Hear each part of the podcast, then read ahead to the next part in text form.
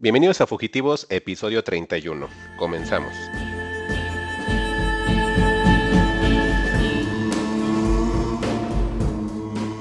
Y por eso, amigo, querríamos que usted nos ayudara a resolver nuestros problemas. El único problema que tienen ustedes, Sherry, es que les falta valor. Fugitivos. Historias para el camino. Pues estamos de vuelta en un nuevo episodio de Fugitivos. Yo soy Mike Santana y conmigo en los micrófonos nuevamente estoy con Alec Palma y con Juan Carlos Sillán. Hoy tenemos varios temas para ustedes. Por ahí vamos a platicar algo de Evangelion, de las películas que han estado saliendo por Prime Video, una reseña retro con Vértigo de Alfred Hitchcock y tenemos una producción mexicana, la primera de HBO Max con Amarres y vamos a platicar también un poco de, de What If y de Corman, ¿se llama Juan? Mr. Corman. Mr. Corman. ¿Qué onda, Juan? ¿Cómo andas?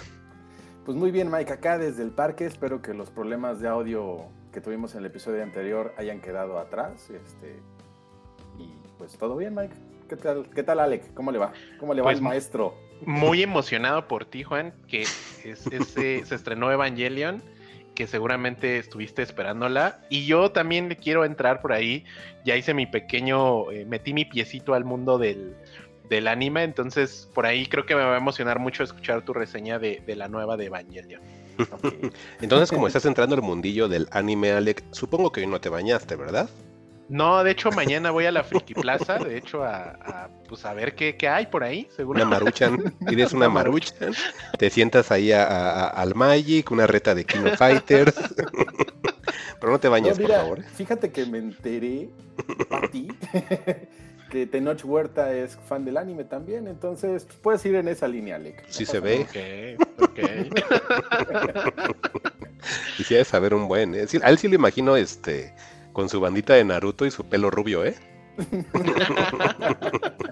Pero pues, ¿qué tal si comenzamos con la parte cara del, del podcast? Sí, la, cara- la, la parte cara, la parte del clickbait de las descargas son las Fugitivos News. En esta ocasión vamos a traer Fugitivos News bastante breves, van a ser más bien unas breves news. Y bueno, quiero empezar con, con Fugitivos Crossover Monividente, como lo aseguramos en este podcast. La War- fíjense que esta semana la Warner Bros. Confirmó que acaba de cerrar un, trato con los cines de AMC, la cadena más grande en Estados Unidos, para que a partir del 2022 todas las películas que se iban a lanzar en su plataforma de HBO Max van a tener 45 días de estreno exclusivo en cines. Es decir, a partir del 2022 se acabó el estreno eh, simultáneo en la plataforma y en los cines. Esto ya lo habíamos mencionado. Era muy posible que sucediera porque la, la lamentable escuadrón suicida de este señor James Gunn no levantó nada en taquilla. De hecho, a, esta semana se redujo un 80% el, el, tema de boletos o la compra de boletos en Estados Unidos para el escuadrón suicida. Entonces, definitivamente se acabó el estreno simultáneo y pues no sé qué, qué opinan. A ver, Juan. Pues toda una lástima, ¿no? Pero bueno, se veía venir. Al final del día lo que importa pues es el negocio, ¿no? Y si hay pérdidas, pues obviamente tiene que haber algún cambio para rectificar el camino. Mm, híjole, entonces, ¿esto qué quiere decir, Alec? ¿Que sí tu profecía de que se van a acabar los estrenos al mismo tiempo van a terminar? Sí, ya terminó. De Ya hecho, ya terminó. Por lo menos en HBO Max ya terminó. Por ahí Disney estrenó eh, esta semana, fue la carpeta roja de, de esta película nueva, Shang-Chi, se llama, eh, la nueva película del superhéroe este de los 10 anillos. que Ah, Shang-Chi.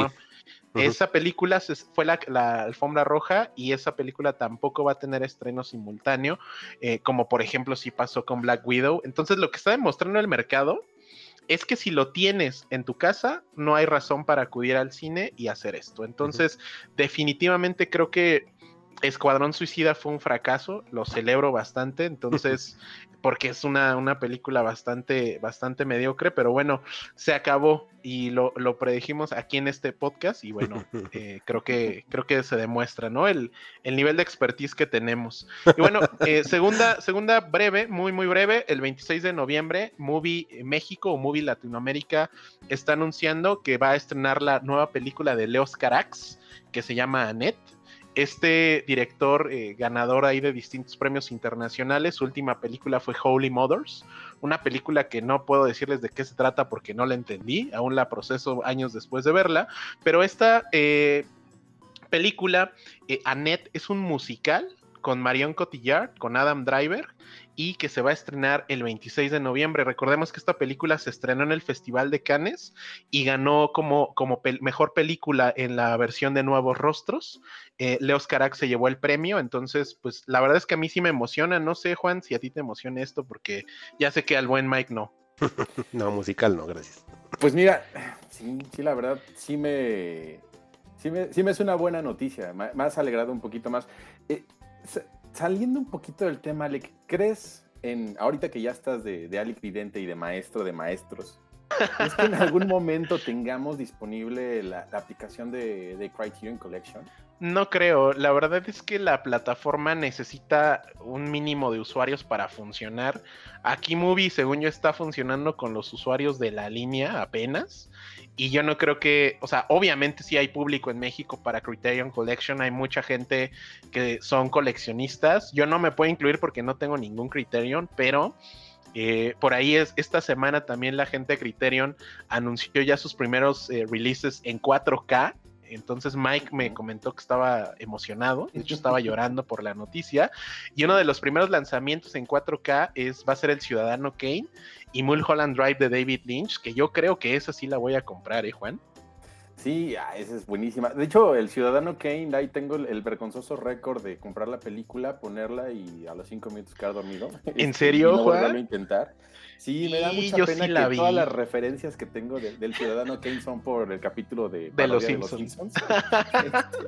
Este, y, también me dio mucha risa que, decían que el arte de, la portada para el, el, Blu-ray 4K del Ciudadano Kane estaba muy bonito. Y yo dije, ah, a mí me suena más como, como tapa de cereal, ¿no? Me parece como el de Special K. Sí, el Special K. Pero bueno, entiendo la broma, ¿no? Entre el Ciudadano Kane y el 4K, pues pongamos de una K, ¿no? Sí, exacto. Pues a mí me emociona bastante. Creo que voy a, mi primer Blu-ray de Criterion va a ser Mulholland Drive en 4K cuando sea el lanzamiento. Entonces, creo que, creo que vamos por allá.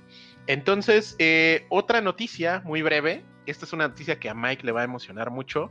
Se está reportando el estreno de la próxima película de Rápidos y, Furiosos 10. Wow, 10. Y tiene fecha de estreno el 7 de abril del 2023. Entonces. Mira, para tu cumpleaños, Mike. Importante del release que acaban de sacar o, el, el, release de prensa que sacaron es que esta grabación va a iniciar en los próximos meses y que van a grabar la película 10 y 11 a la par. Muy probablemente se va a estrenar como las últimas películas de Harry Potter. Que están divididas en primera y segunda parte, entonces van a grabar la 10 y, las 11, y la 11 back to back. Aquí hay algo bien raro, Alec. No sé qué estén buscando al hacer Rápido y Furioso 10. Bueno, aparte de dinero, aparte, de dinero, pero eh, ¿sabías que, por ejemplo, Viernes 13 y Halloween son las películas que tienen más secuelas? Sí. Porque Halloween tiene 10, de las cuales nada más la 1 eh, y la que sacaron apenas valen la pena, todas las demás es pura paja. Y Viernes 13 tiene 12 películas, Alec.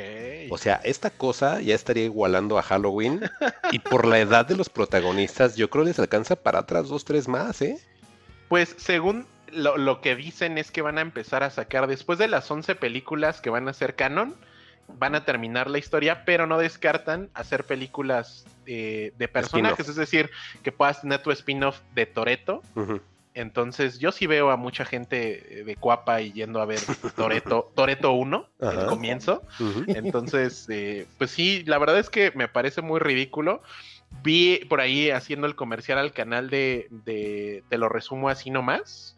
Vi el resumen de la 9. Puta, es la cosa más ridícula. O sea, yo no me veo perdiendo dos horas y media, que creo que es lo que dura esta 9. Viendo eso, ¿eh? Está muy ridículo, la verdad. No, pero sabes también de lo que te comentaba de las secuelas. E, ese periodo, por ejemplo, en Halloween es un periodo de 31 años, Alec. Y la primera Fast and the Furious es del 2001.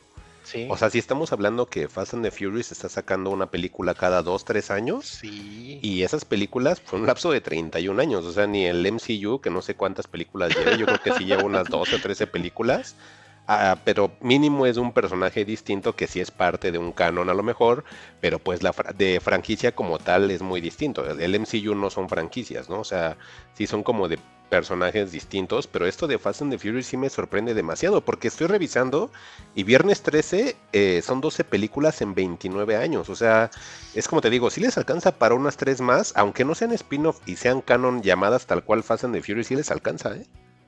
Si es que no se mueren como Paul Walker, claro.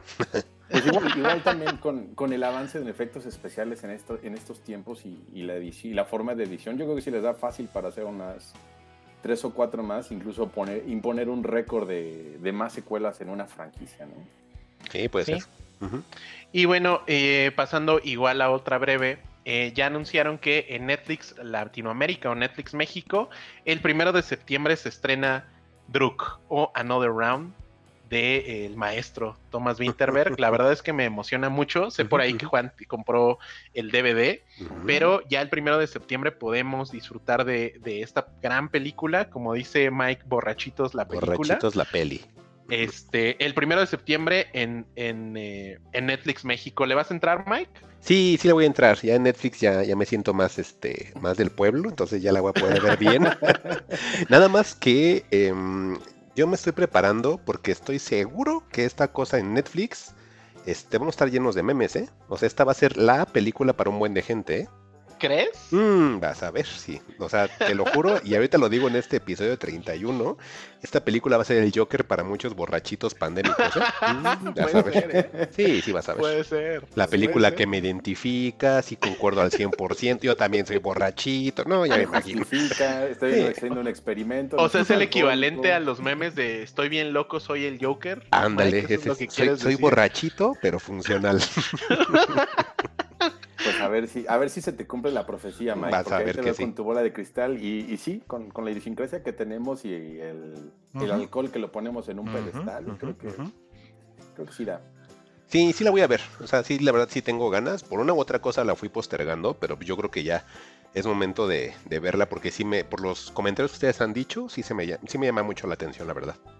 Perfecto, Mike. Y pues no, ya para cerrar estas breves de fugitivos, eh, se está anunciando también esta semana que Amazon Prime Video llegó a un acuerdo con la Sony y acaban de adquirir los derechos de transmisión global para Hotel Transilvania 4. Esta película inicialmente tenía que haber llegado el mes pasado, creo que a finales de julio tenía que haber llegado. No llegó, nadie sabía por qué. Ya había pósters, ya había acuerdos con cines. De repente se canceló todo el tema de publicidad y ahora ya se sabe que Amazon compró esto por 100 millones de dólares. Entonces, esta no es la primera compra o, venta que hace Sony de algunas de sus películas. La película que está de Tom Hanks en Apple TV Plus, de Greyhound, con, con Tom Hanks. Tom Hanks también era de Sony y se le vendió directamente a Apple TV Plus. Y recuerden que la película de la familia de los Mitchell contra las máquinas también era de Sony, y se iba a estrenar en, cines y llegó un acuerdo con Netflix para su estreno directamente a la plataforma. Entonces, tengo, por alguna extraña razón, he visto todas las películas de Hotel Transilvania y eh, pues bueno, no sé qué les parezca esta, estos, estas compras de, de Sony y de, y de Amazon. A ver, Juan. Pues es que como vivimos en, tiempos de, ensayo y error, porque pues al final del día la gente no está yendo al cine por, estos temas pandémicos, pues tienen que buscar nuevas fórmulas, ¿no? Para tener ganancias y atraer a, la gente a sus plataformas, ¿no? Y es, es como un buen recurso para pues atraer más views y más suscripciones, ¿no? Yo siento que va por ahí estos temas y hasta que no se acabe la pandemia, si es que no acaba pronto, pues vamos a seguir viendo ese, ese tipo de fórmulas para ver este, de qué forma pueden ser las cosas más redituables y, ganar, generar ganancias, ¿no? ¿O tú cómo ves, Mike? Híjole, a mí eh, yo tengo un problema ahí con Hotel eh, Transilvania, que nada más me gustó la 1, la 2 más o menos, pero la 3, o sea, sí la pasé muy mal en el cine. Obviamente todas las películas de niños, tengo una niña, pues casi todas las vemos, ¿no? Pero hasta inclusive... ¿Ella, ¿Ella, es fan? O sea, es lo que te iba a decir, la 3 a mí se me hizo como muy complicada de terminarla, todo el tiempo así de cuánto falta, cuánto falta, y la volteé a ver a ella y también no era como que ya la 3 también no le parecía tan atractiva. Entonces, una 4, pues necesitaríamos ver primero hacia qué público va, pero sí los chistes ya eran como hasta metidos con calzador. Porque normalmente en las películas de Hotel Transilvania tienen como ese humorcito medio Shrek. De Adam Sandler, ¿no? Ajá, pero ajá, como de doble sentido noventero raro que dices, ah, qué chistosito, y vienen disfrazados para que los niños a lo mejor no se den cuenta, entonces los dos salimos ganando, ¿no? Pero sí en la 3 sí dije, híjole, esto creo que ya es mucho, creo que ya no aguanta una, una más. Pero ahorita que me dices que va a haber una 4, uy, pues la tendré que ver con la con la experta para que me diga si sí vale la pena o no. Porque si me dices a mí, mm, yo desde la 3 ya sentía que era demasiado. Eh, tengo la costumbre de normalmente ver una película animada, primero la veo en el cine con ella, después la veo en, en el doblaje o en el idioma original, por decirlo de alguna manera, porque normalmente contratan actores conocidos para levantar las películas, ¿no? Por ejemplo, el chavito este de la mochila era este de Andy Samberg, el de mm, Reno, no Andy- sé qué se llama, Andy Ah, Samberg se llama, ¿no? No, Andy Samberg Ajá. es el cuñado, Ujú. el, el nuevo de Drácula, ¿no? No, él es el chavito, el chino, el que se casa con Mavis. Ajá, por eso. Ajá, sí, pues el chavito, el único humano que sale, pues es, es Andy Samberg, y como dice este Alec, pues eh, Adam Sandler es el, el Drácula, ¿no? El que sale ahí. Entonces, aún viéndola en inglés la 3, sí dejé a la mitad y dije, no, ya este experimento termina, porque de plano sí la película es muy mala, pero pues vamos a ver ahora la, la 4. ¿Sigue igual este Jendy Tartakovsky en esta cosa, Alec, o no se sabe? Pues eh, según yo, no, ya no, ya no Mm. está. Y de hecho está bien chistoso porque, o más bien está bien raro, porque esta, en esta película ya eh, Adam Sandler no está involucrado. Mm, Eh, se- lo está reemplazando un actor que se llama Brian Hoult como la voz de, de Drácula. Entonces Sí. ya él ya no está en este proyecto. Hasta salía Steve, Steve Buscemi, ¿sabes, Juan? Sí, Ajá. sí, Sí, salía él, salía este. Selena Gómez era Mavis. sí. Pues este. Andy Samberg, el, el chavito este que no me acuerdo el nombre, pero es el único humano que sale. Y hasta la chava de la niñera hacía un papel ahí de la momia, me Sí. parece, o de la mujer lobo, no me acuerdo. Pero sí, ya, ya tiene un rato que no las veo, ¿no? Pero sí me acuerdo que este, que sí salían actores como conocidillos. Pero pues vamos a ver. Y pues sí me llama la atención que ya no esté Tartakovsky. Que a lo mejor la gente que lo ubique más es el creador de Samurai Jack. Sí. Es chicas este. superpoderosas. Ah, también. Sí. Ah, mira, Juan, el dato duro, ¿eh? Pero pues a ver el 4, a ver qué onda, Alec. Pero esa es una realidad de que esa unión de Netflix y Sony pues va a dar todavía más contenido. Recordemos que todas las adaptaciones que están sacando de series mexicanas pues es una, una coproducción ya no tanto de Netflix, sino de Sony Latinoamérica. Y pues obviamente va a haber más y más contenido por parte de Sony hacia Netflix. O sea, ya es, ya es un hecho, ya está cantado, ¿no, Alec? Sí, ya. Ya, ya está cantado. Pues bueno, y ya como extra de esta sección, de esta bonita sección, la sección favorita, los maestros. Los maestros de ayer y siempre. Y pues tenemos unas declaraciones del maestro Michel Franco para la, re- la revista Life and Style, Nos donde nos dice, nos Sí, ponemos sí, de pie me- para yo el señor parar. chino ese. para Claro. recibir al maestro. al Yo me estoy dejando el pelo largo para tenerlo así, ¿eh? eh, donde le, le declaró a la revista Life and Style, donde dice, no creo que las plataformas de streaming, de- desde, la, desde una postura creativa, tengan que valorarse en blanco y negro, pero creo que no ver una película en pantalla grande equivale a no haberla visto nunca en realidad, ya que solo la ves de manera parcial. No tengo Netflix, jamás he pagado una suscripción, no es un statement, sino que en serio no tengo nada que ver ahí. Oh. Y pues bueno, opiniones, digo, no sé si con esto Michelle Franco nos quiere decir que ve puro Cuevana y no paga Netflix, pero pero no sé qué les qué les ocasiona esto, ¿no? Ay, la crítica al streaming. A ver, Juan. Maestro, maestro. No, yo creo que se quiso hacer el Kurosawa de su época. ¿no? Soy este, impenetrable y solamente veo cine que nadie puede comprender porque mi intelecto es superior. Bueno, quizás no vaya por ahí el tema, ¿no? Y, y a lo mejor se sacaron de contexto sus palabras. La verdad, no sé. Ahora sí que tú, tú, lo, tú lo viste, tú lo leíste este, para poder este, ayudarnos a saber por qué chingado se le ocurrió decir algo así. Porque si quería llamar nuestra atención, pues la tiene, ¿no? Ahora que haga una película decente para que la mantenga. Sí, no, no, o sea, yo creo que eso es clickbait. No sé tú qué, a, a- ti qué, qué te esa, esa declaración, Mike. Mm, que pues de entrada no sé qué diablos está buscando, no sé si es una especie de aprobación, no sé si es reconocimiento. em, el decir que a lo mejor busque atención, mm, desconozco si ese sea su objetivo, porque eh, sí me atrevería a asegurar que hay un porcentaje muy grande que desconoce quién es este señor Franco, ¿eh? Porque sus películas realmente no son películas destacables en el populacho. O sea, realmente, siendo sinceros, una película mexicana brilla porque pega en lo popular, pero lo que ha entregado él no me imagino platicando en un café con alguien convencional, salvo la gente que obviamente va a la condesa, porque ahorita ya me lo imaginé aquí diciendo, pues quién sabe dónde vas a comer tus tortas parado, ¿no? pero normalmente te das cuenta que pues sí, él no siento que sea una persona importante hoy día. Creo, que la que más le pegó, no sé si estén de acuerdo conmigo por el tema justo del bullying y que en ese momento se hablaba mucho de él, fue después de Lucía. Creo que es su película más popular, según yo. Ajá, sí, ¿no? está tan mal, pero sí siento que si preguntas a alguien después de Lucía, eh, pocos te dirán que la vieron, ¿eh? Claro. Sí siento que no son... Es que, güey, vamos a ser sinceros, el White Sican Cinematic Universe es el que manda. Entonces, no, no sé. Lo y bueno, yo, yo, yo voy a hacer una declaración parcialmente eh, a favor del maestro Michel Franco. Porque sí creo, muy cabrón, y aquí digo, seguramente me voy a escuchar muy mamador.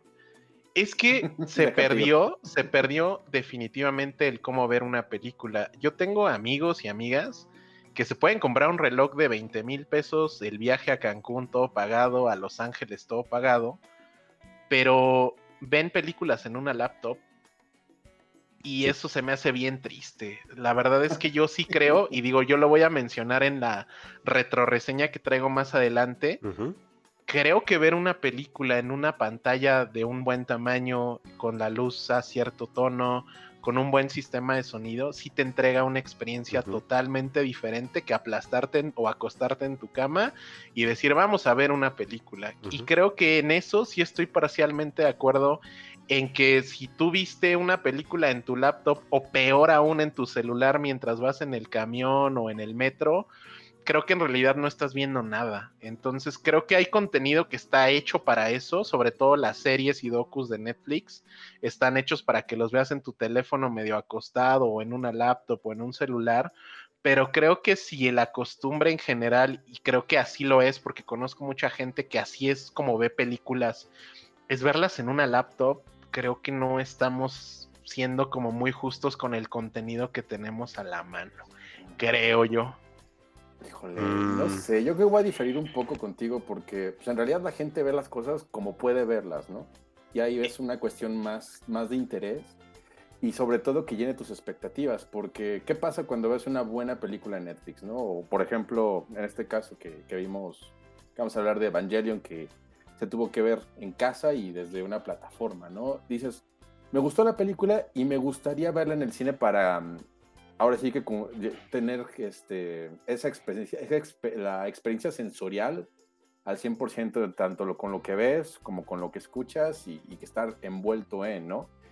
Pero pues, hay cosas que no, y, y, a mí de repente como que, como que me podría sonar hasta una justificación hacia la obra de Michel Franco, que me está tratando de decir, que entonces tengo que ver sus películas en el cine para entenderlas, porque si no, simplemente no las vi.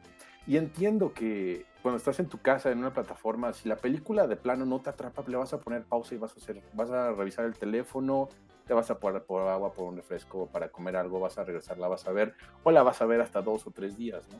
Si la película realmente te, te gustó, te engancha, está bien, está interesante, la vas a ver de corrido. Entonces, siento que que sí, eh, entiendo esa parte de, querer tener la experiencia sensorial al 100% de estar en una pantalla y con el audio impresionante que puede tener una sala de cine, pero pues también si, si no cumple con las expectativas lo que estás viendo, como puede ser las películas de Miguel Franco, pues simplemente las vas a dejar en el olvido, independientemente de, eso. qué dilema, porque tenía una postura, pero ahora que escucho el argumento de Juan, como que la, la tengo que cambiar porque le doy razón a los dos Mm, mi opinión en esto. Híjole, qué complicado. Porque ya tenía una idea y ahorita con lo que dijo Juan, ya me casé por completo con su pues argumento. ya no pasa nada. Em, no, sí lo tengo que modificar porque sí me abriste una parte que no, estaba contemplando. Mm, sí, eh, convivo de que mucha gente ve el contenido como puede. Sin embargo, también existe el escenario que dice Alec de que hay gente que, por ejemplo, tiene su laptop de 22 mil pesos y ahí ve la, la, película, ¿no? En sí, claro, y sobre todo, gente que a lo mejor ni diseñador es, pero tiene su MacBook de 40 mil sí. pesos, Sí, pero le la dices, oye, ve y compra una pantalla en 30 mil pesos, va a decir, no estás loco, yo no voy a gastar dinero en eso, ¿cómo crees? Sí, o sea, sí es. Yo creo que a lo mejor. mm, por ejemplo, este Juan dice la situación de ver una película, que es la experiencia. Alec también ya lo ha mencionado. Creo que también lo he mencionado que, que normalmente veo películas con audífonos, ¿no? Este, sí las veo todas en la pantalla. eh, lo único que llego a ver en la lap cuando me aviento a, a verlo acostado es de que pongo la lap al lado de una mesita y veo, pero series, pero realmente aventarme a ver películas en la lap no lo hago. Pero creo que entre que mitad, que es como, como tú puedas verlo, pero también como que la gente o el público actual está acostumbrado a verlo así también, y Juan.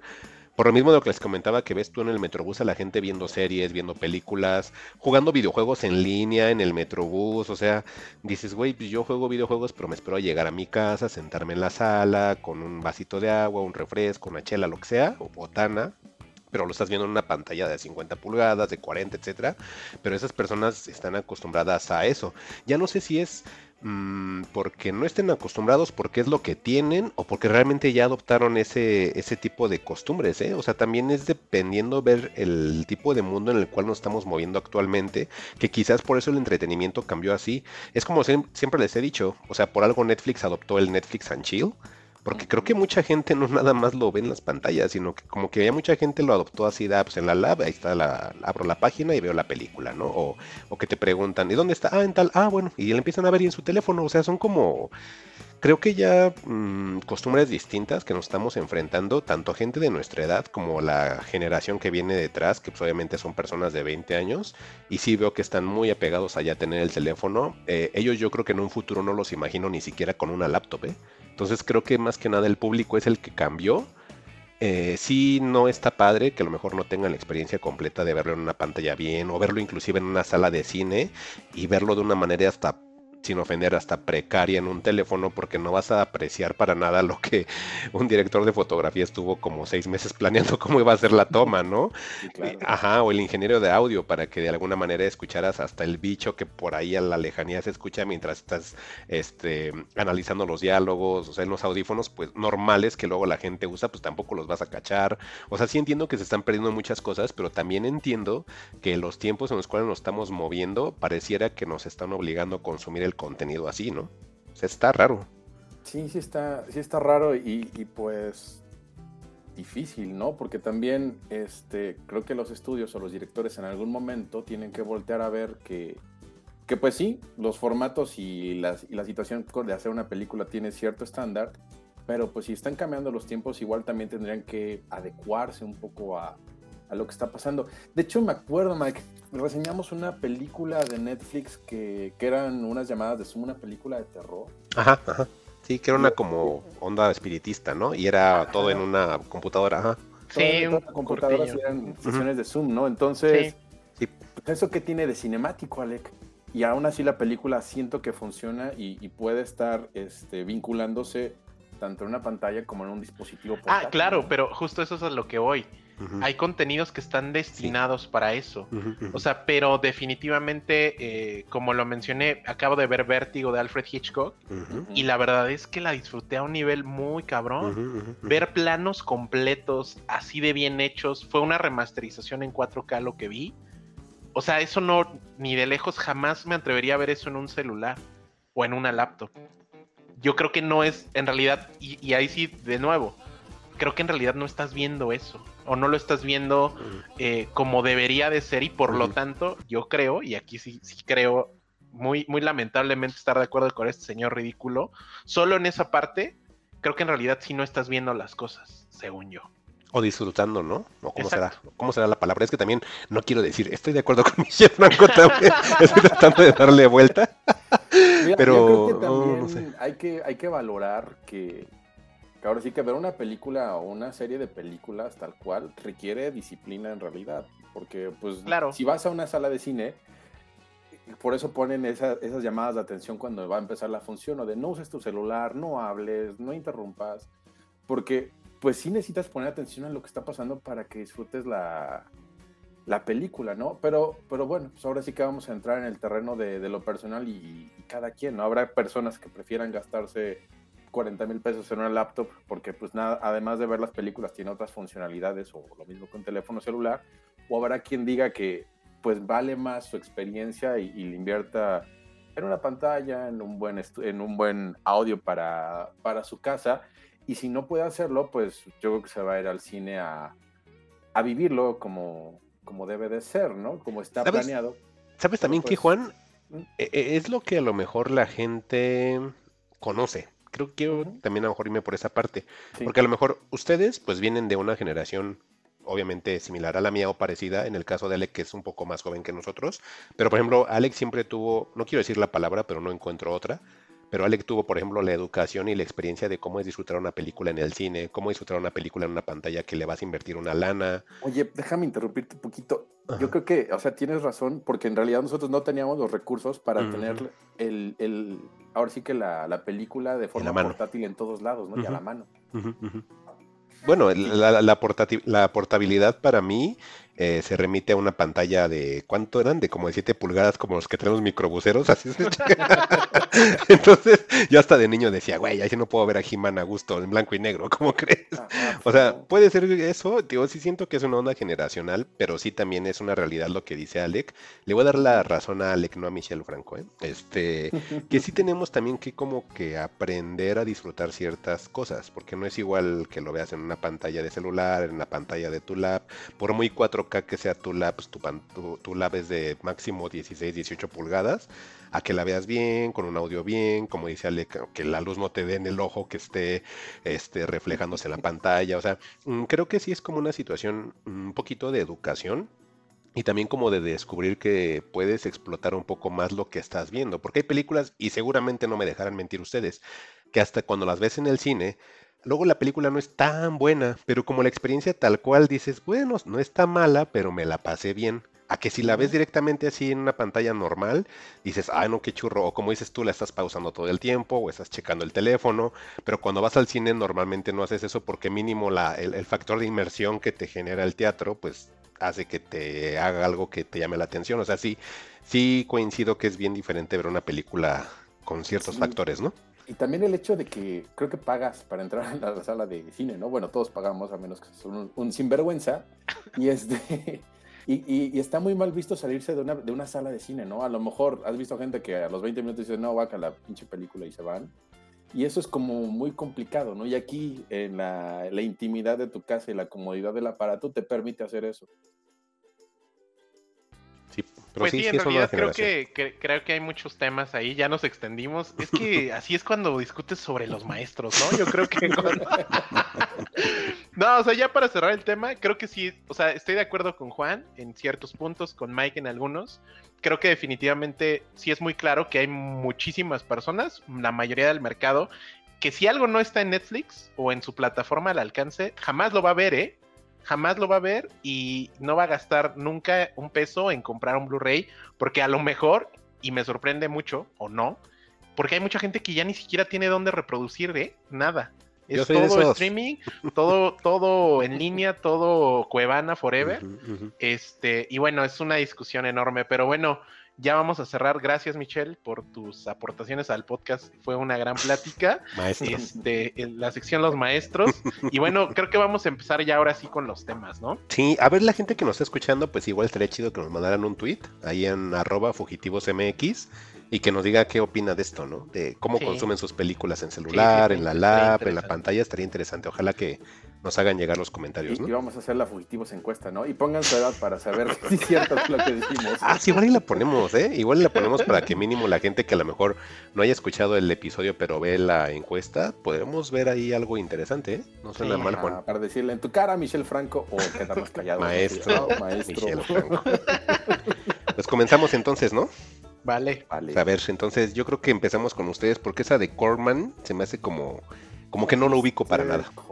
A ver, platíquenos. Pues es, que, no eres de la élite privilegiada que tiene Apple TV. Ah, es de esa cosa. Ah, no, pues ese no la puedo traer en mi Xiaomi, perdónenme. pues vamos a darle con Mr. Corman. Es un show escrito, dirigido y en parte producido por el buen Joseph Gordon-Levitt Es un, es un, eh, la verdad es que a mí me cae muy bien Joseph Gordon-Levitt. No sé como director si me encanta. Por ahí vi su, primera película, creo que se llama Don, John. Ajá. Donde se puso de novia Scarlett, Johansson. Scarlett Johansson, claro, después su gran aportación ahí. Y bueno, además, este, esta serie está distribuida por pues por otra serie de maestros que se llama A24 o la A24. Es un show producido eh, por ellos y distribuido a través de la plataforma Apple TV Plus. Ahorita están eh, disponibles los primeros tres episodios y se va a estrenar uno a la vez cada viernes. Por lo que entiendo, la primera temporada va a consistir en 10 episodios. Este es un show bastante ¿cómo decirlo? Si lo pusiéramos como un meme, Alex, creo que sería el Chems chiquito, ¿no? Sí, pero adicional quisiera como dejar claro que este tiene muy claro, no sé si Juan va a estar de acuerdo conmigo, el público al que va dirigido. Tiene muy, muy dirigido su target de esta serie, que es medio hipsterzona, eh, medio existencialista y con el sello de A24 creo que para mí queda muy claro que van a un público específico eh, Joseph Gordon Levitt interpreta a un maestro de primaria en Estados Unidos, un maestro de quinto grado de primaria, que vive con un roomie en un departamento ahí de, medio pelo. Y por lo que se ve, acaba de, tronar con su novia, que su novia es Juno Temple, ¿sí viste, Juan? No, no vi el tráiler del cuarto episodio. No, en la serie sale, hay en un capítulo que sale ella, o sea, él está, él está espiando su Instagram y sale y es Juno Temple, eh, que sale ahí en Tetlazo. Sale en vinil eh, también, ¿no? En vinil, sí, exactamente. Y básicamente la serie trata de cosas muy específicas. Por ahí de qué trata es como la vida diaria de este maestro, eh, cómo lidia con sus problemas habituales. por ahí en el primer capítulo se siente un poco harto de, sus amigos, de sus amigos de 40 años, o de su rutina que siguen siendo como medio adolescentes. Eh, quiere salir como al mundo y en el primer capítulo se va como a un bar. Eh, como, como easter egg ahí padre es que sale Logic, el rapero sale en el primer capítulo. Se liga a una chava pues, bastante guapa, yo creo.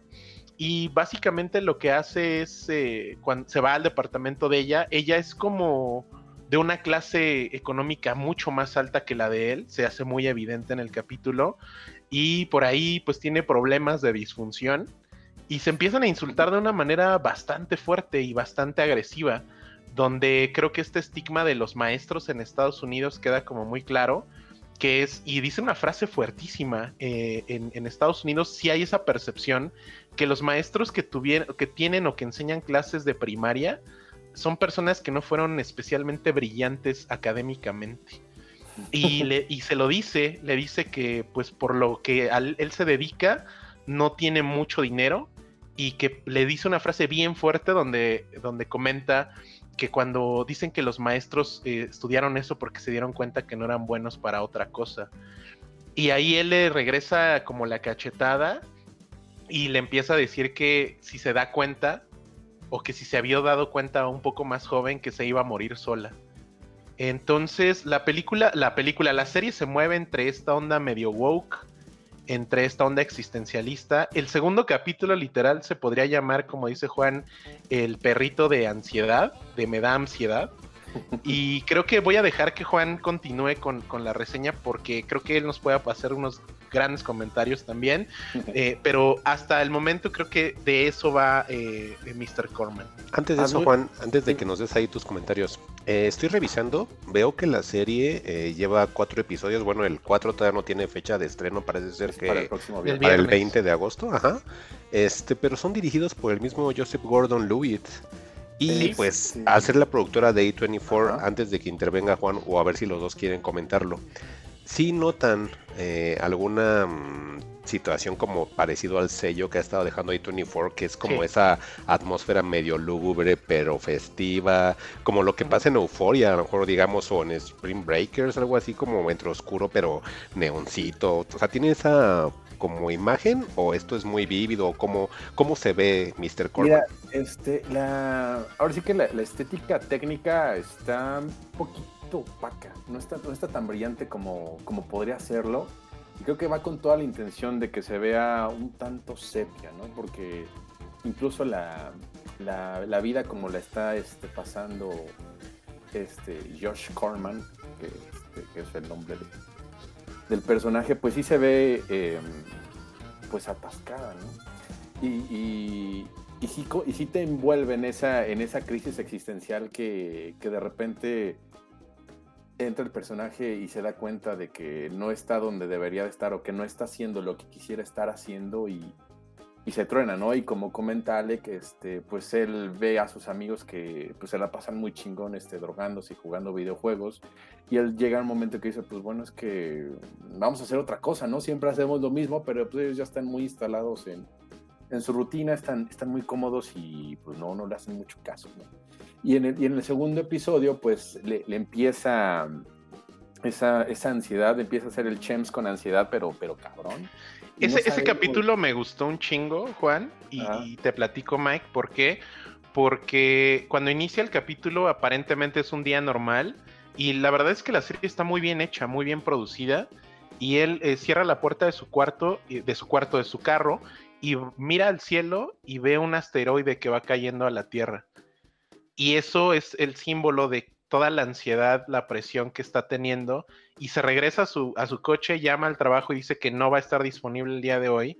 Y ese capítulo habla sobre el tema de la ansiedad, que en México no es, se toma como un meme, pero es algo que de lo cual no se habla muchísimo. Y creo que el, el, eh, cuando hablaba del demográfico, creo que esto está dirigido a personas entre 30 y máximo 40 años porque habla mucho como de ese inter, donde se supone que en ese periodo de tus 30, tus 40, deberías de estar definiendo qué vas a hacer de tu vida en general, donde uh -huh. defines como tu poder socioeconómico, las cosas que vas a tener y las que ya no vas a tener. Sí. Entonces, habla muchísimo sobre eso, justo lo que dice Juan, lo que querías hacer de tu vida o de, con tu vida y lo que tienes.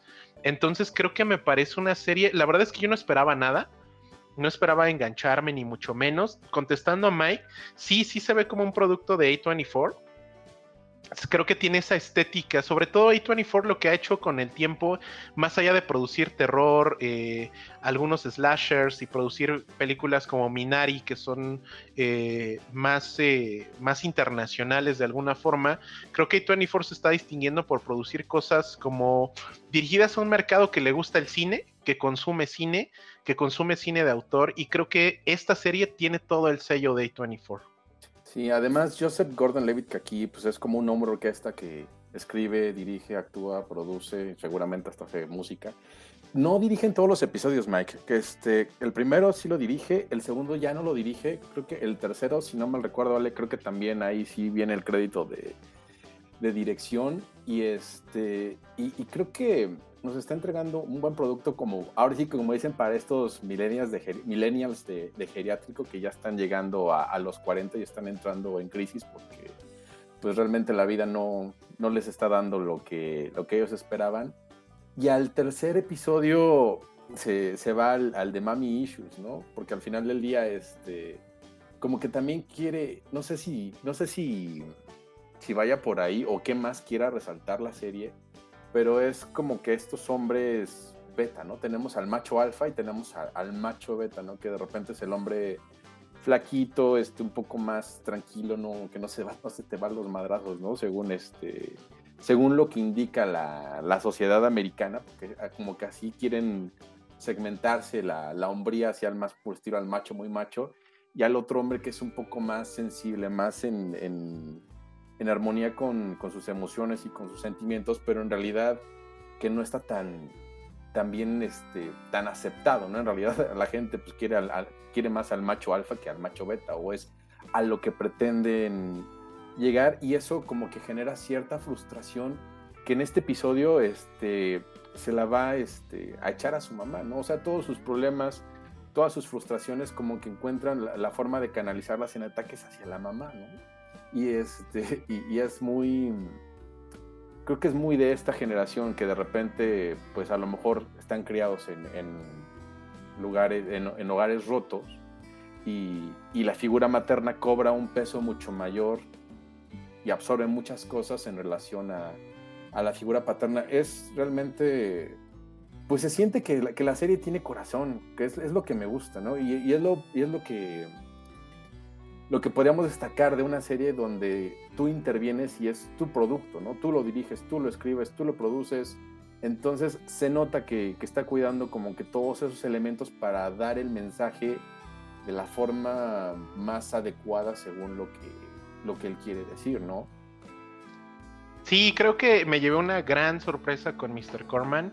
Creo que se ve, se está empezando ya ahora sí a ver la diferencia entre la calidad de productos que está manejando Netflix, HBO, Apple TV Plus con sus originals, está haciendo las cosas muy muy bien. Por ahí ya viene la segunda temporada de, este show con Steve Carell, eh, The Morning Show, eh, que tuvo una gran primera temporada, por ahí muchos premios Emmys eh, se ganaron. Y creo que de Mr. Corman yo la puedo recomendar mucho a quién, a personas de 30 a 40 años que se encuentren como justo en esa etapa de su vida donde están definiendo muchas cosas. La serie está bellamente hecha, tiene una gran manufactura, está muy bien dirigida. Cada episodio trata, y yo creo, porque así se ve, cada episodio va a tratar como de un tema personal diferente de, este, de este personaje, Mr. Corman. Pero creo que el tratamiento que le están dando, por ahí del tercer episodio que decía Juan, hacen un musical al final está muy bien hecho. Sin problema yo lo pondría ahí al nivel de La La Land, con coreografía, con producción. Entonces, la definitivamente la recomiendo muchísimo. Eh, la encuentran en Apple TV Plus. Ahorita tienen tres episodios disponibles y uno cuarto el próximo viernes. O sea, la serie sí va a ser un episodio semanal, ¿no?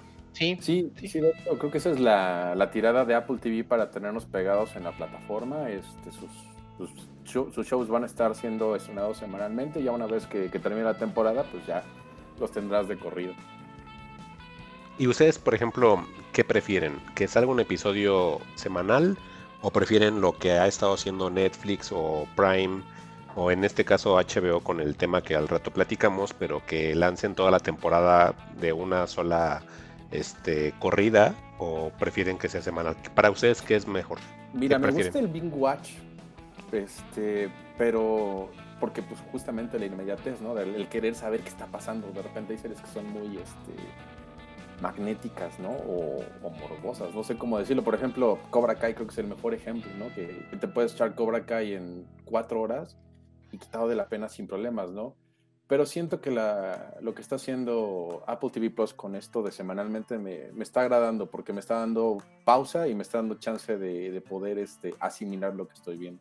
Y bueno, pues yo creo que hay que cambiar un poco el tema. Vamos a acercarnos ahora al, a los men childs, a los, ¿cómo dices Alec? Niños hombres. a los niños hombres, ¿no? en la sección gustada de niños hombres, ¿qué tenemos Alec? A ver, cuéntanos.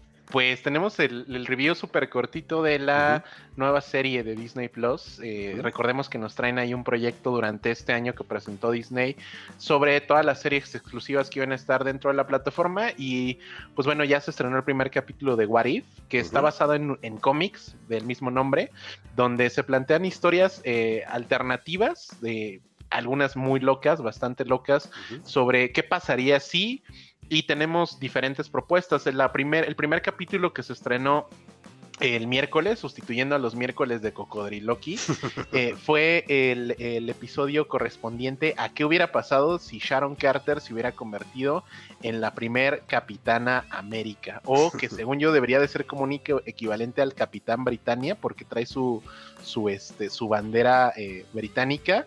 Y pues bueno, Mike, no sé qué te parece o qué te pareció este eh, primer episodio de la plataforma. Ay, mira, pues estoy como todavía como consternado, no sé muy bien qué, pensar. Vamos a hacer unas aclaraciones, Alec. Me gustó cómo lo definiste, sin embargo, creo que es pertinente hacer aclaraciones por qué.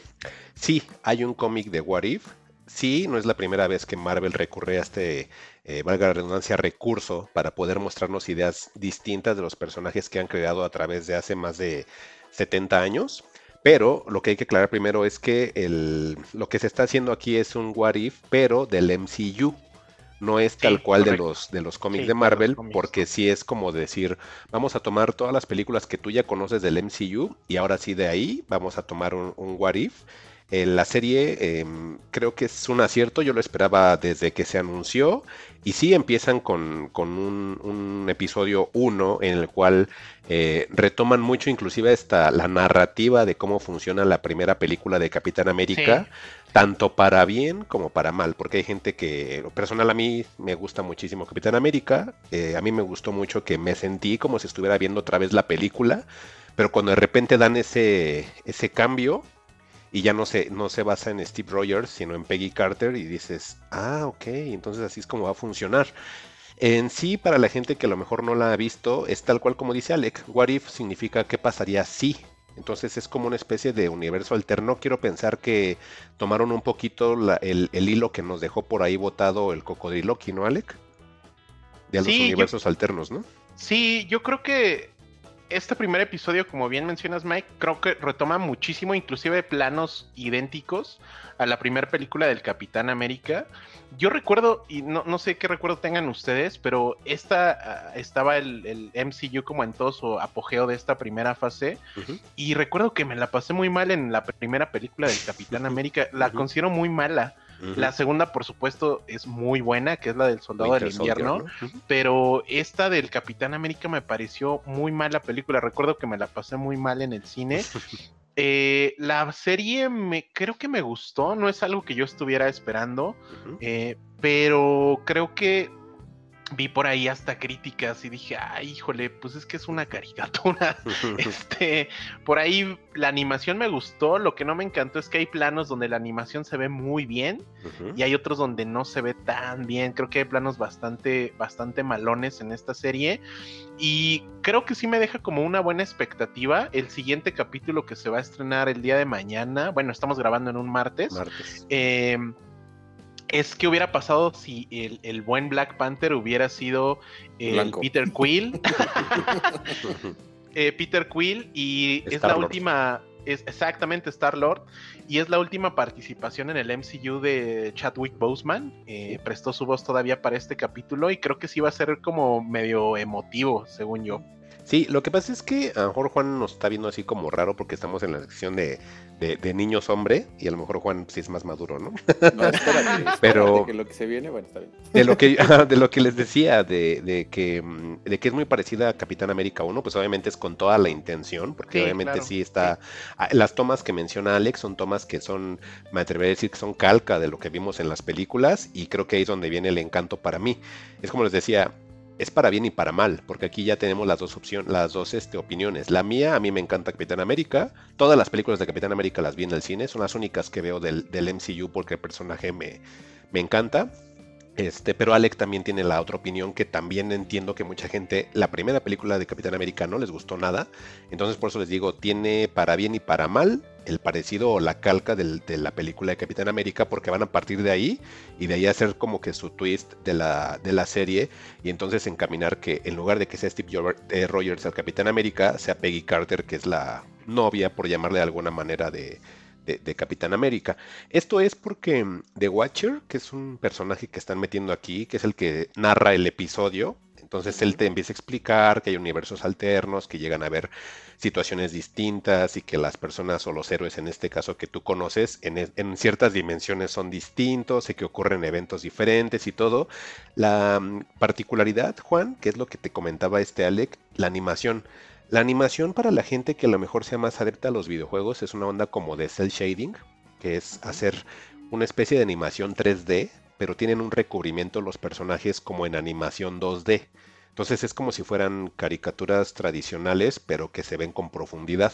Entonces eso es lo que hace el, efectito. Obviamente a lo mejor en algunas tomas no se ve muy bien, pero es debidamente a este estilo de animación que tiene. Creo que justo lo que mencionas es cuando estos efectos no funcionan tan bien que de plano sí digo, ah, caray, esto sí es una caricatura tal cual. sí, sí, sí, o que luego dices, ay, es como de Play 2, ¿no?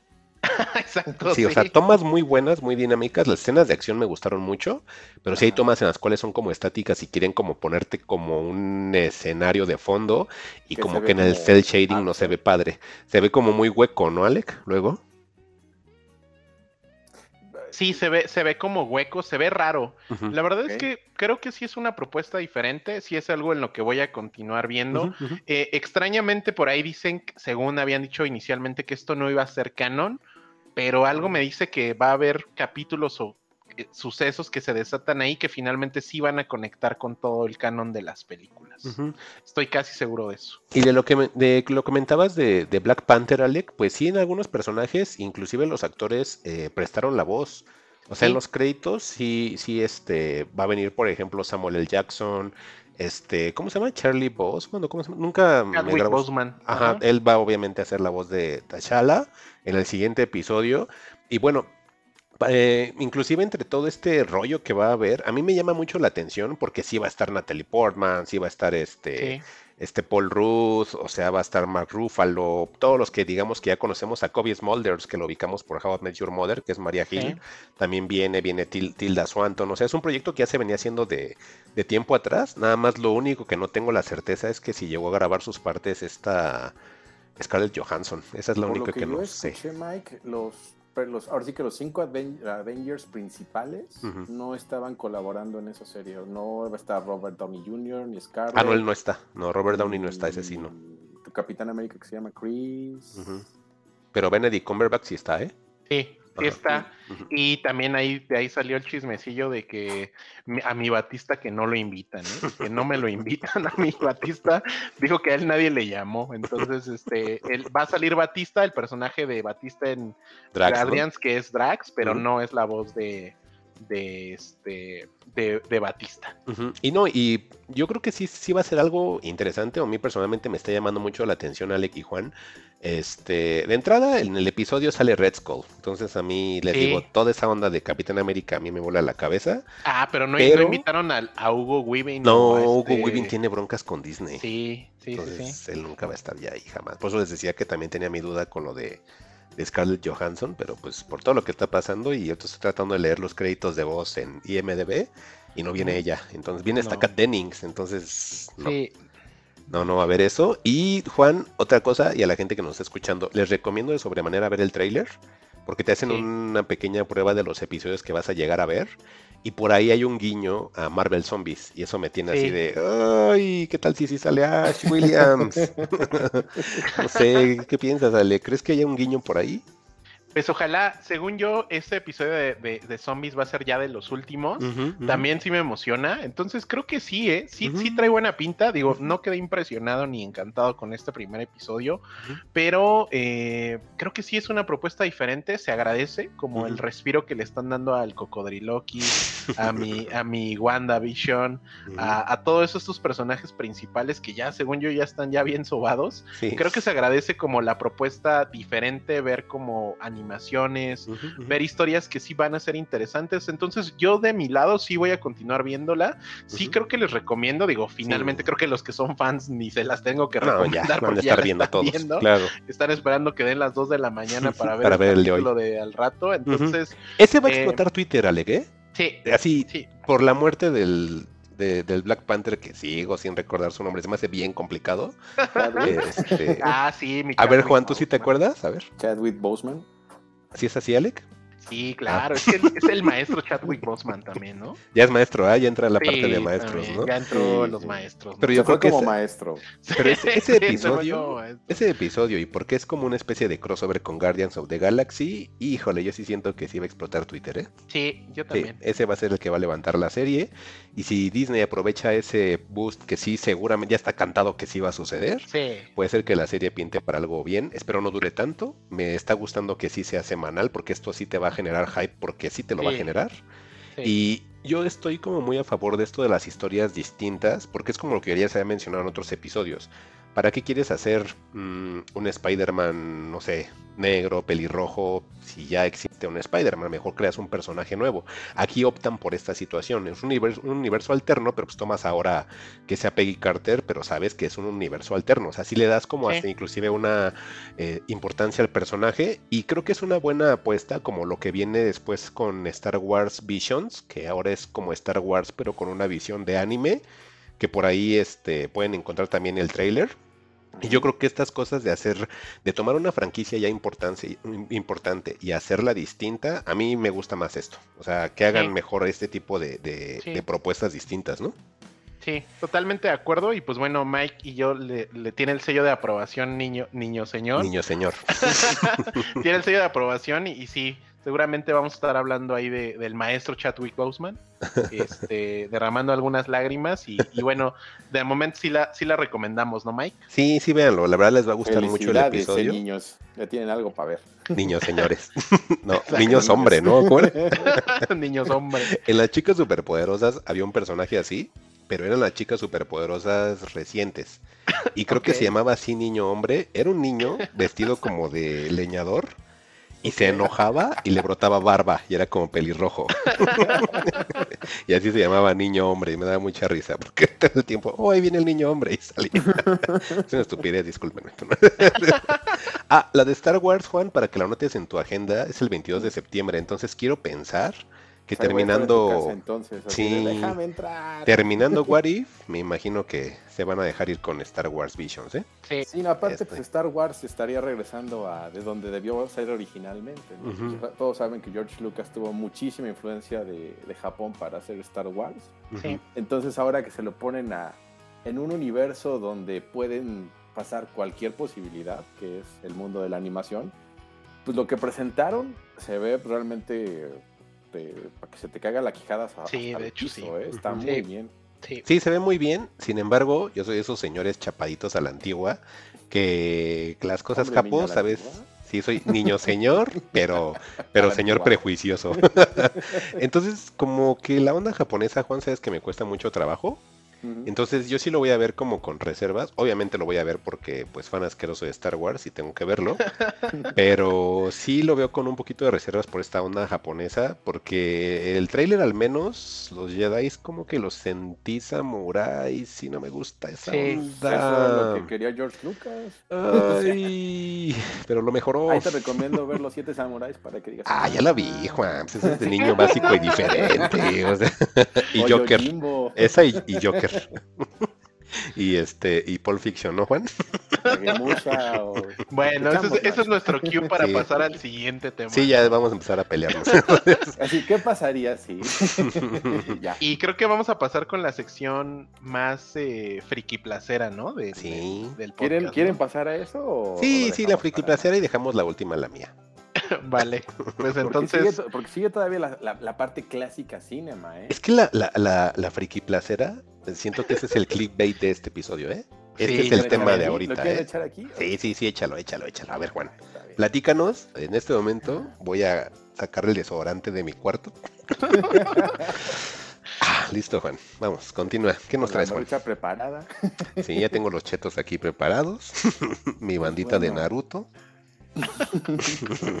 El viernes, pues se cumplió y en el Prime este, se estrenó Evangelion 3.0 más 1.0 Thrice Upon a Time.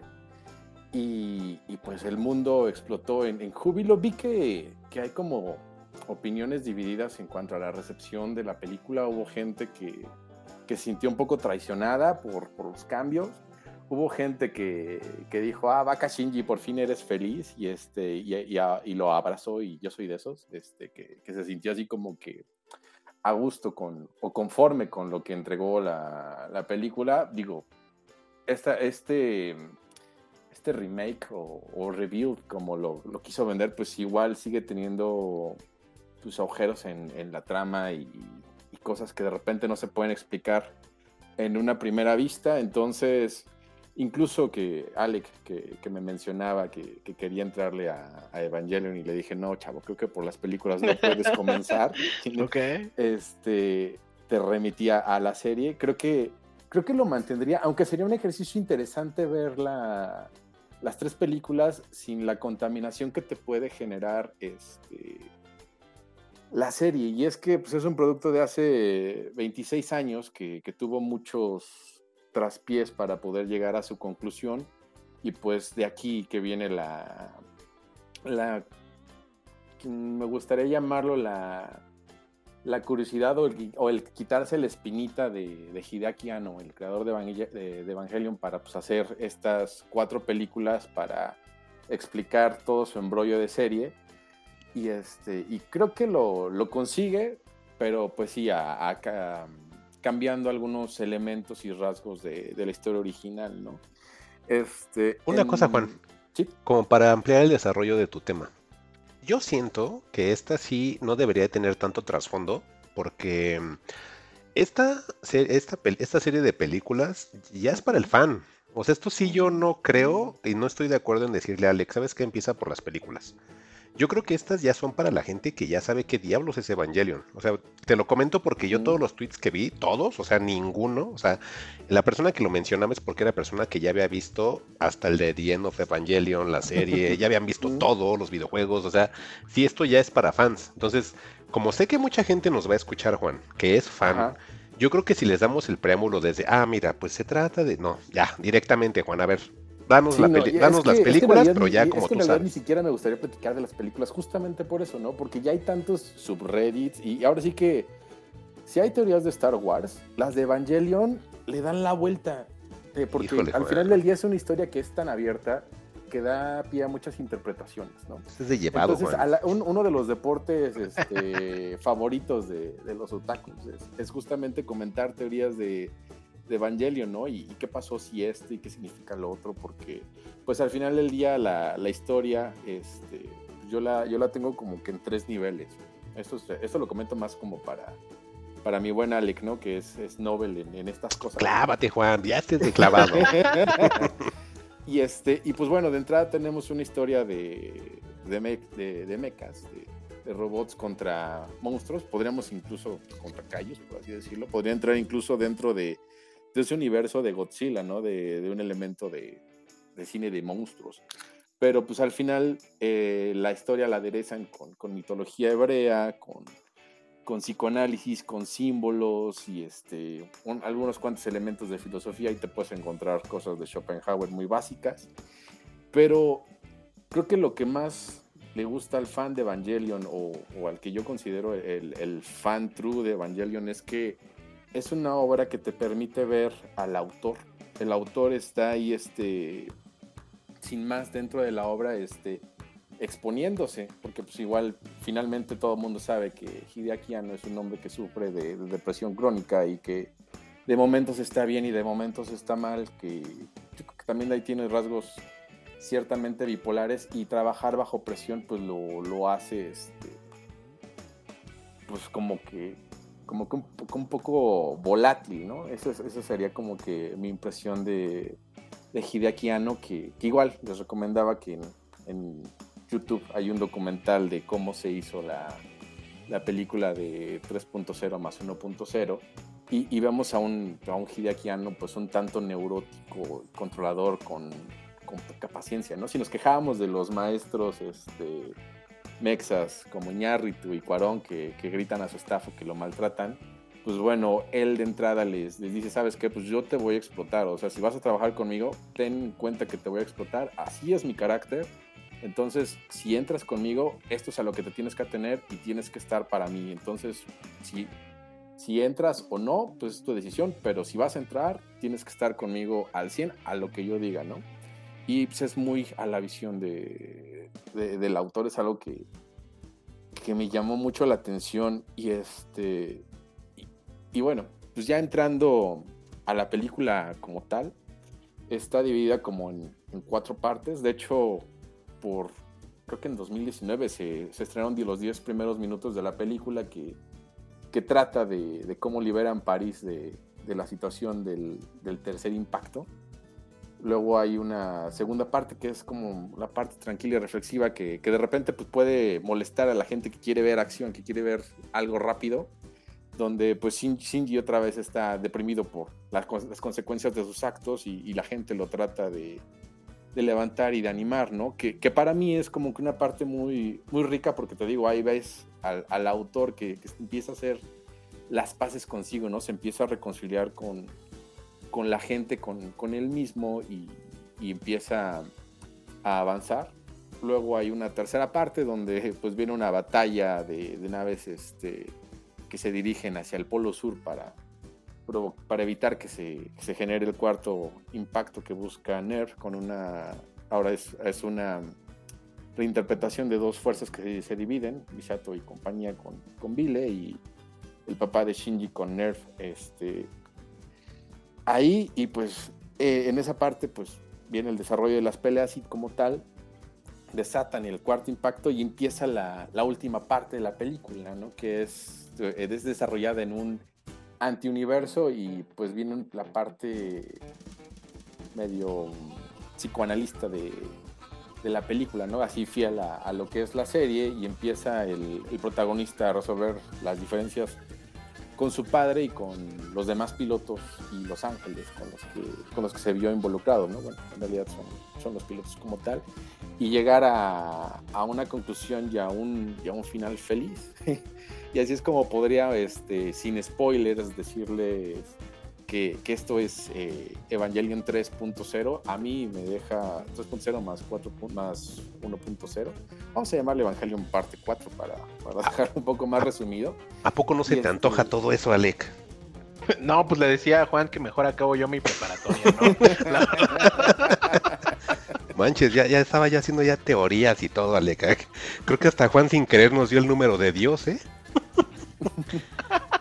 Yo les decía que sí, mejor el examen del Comipens creo que se oye más tranquilo que esto, ¿no?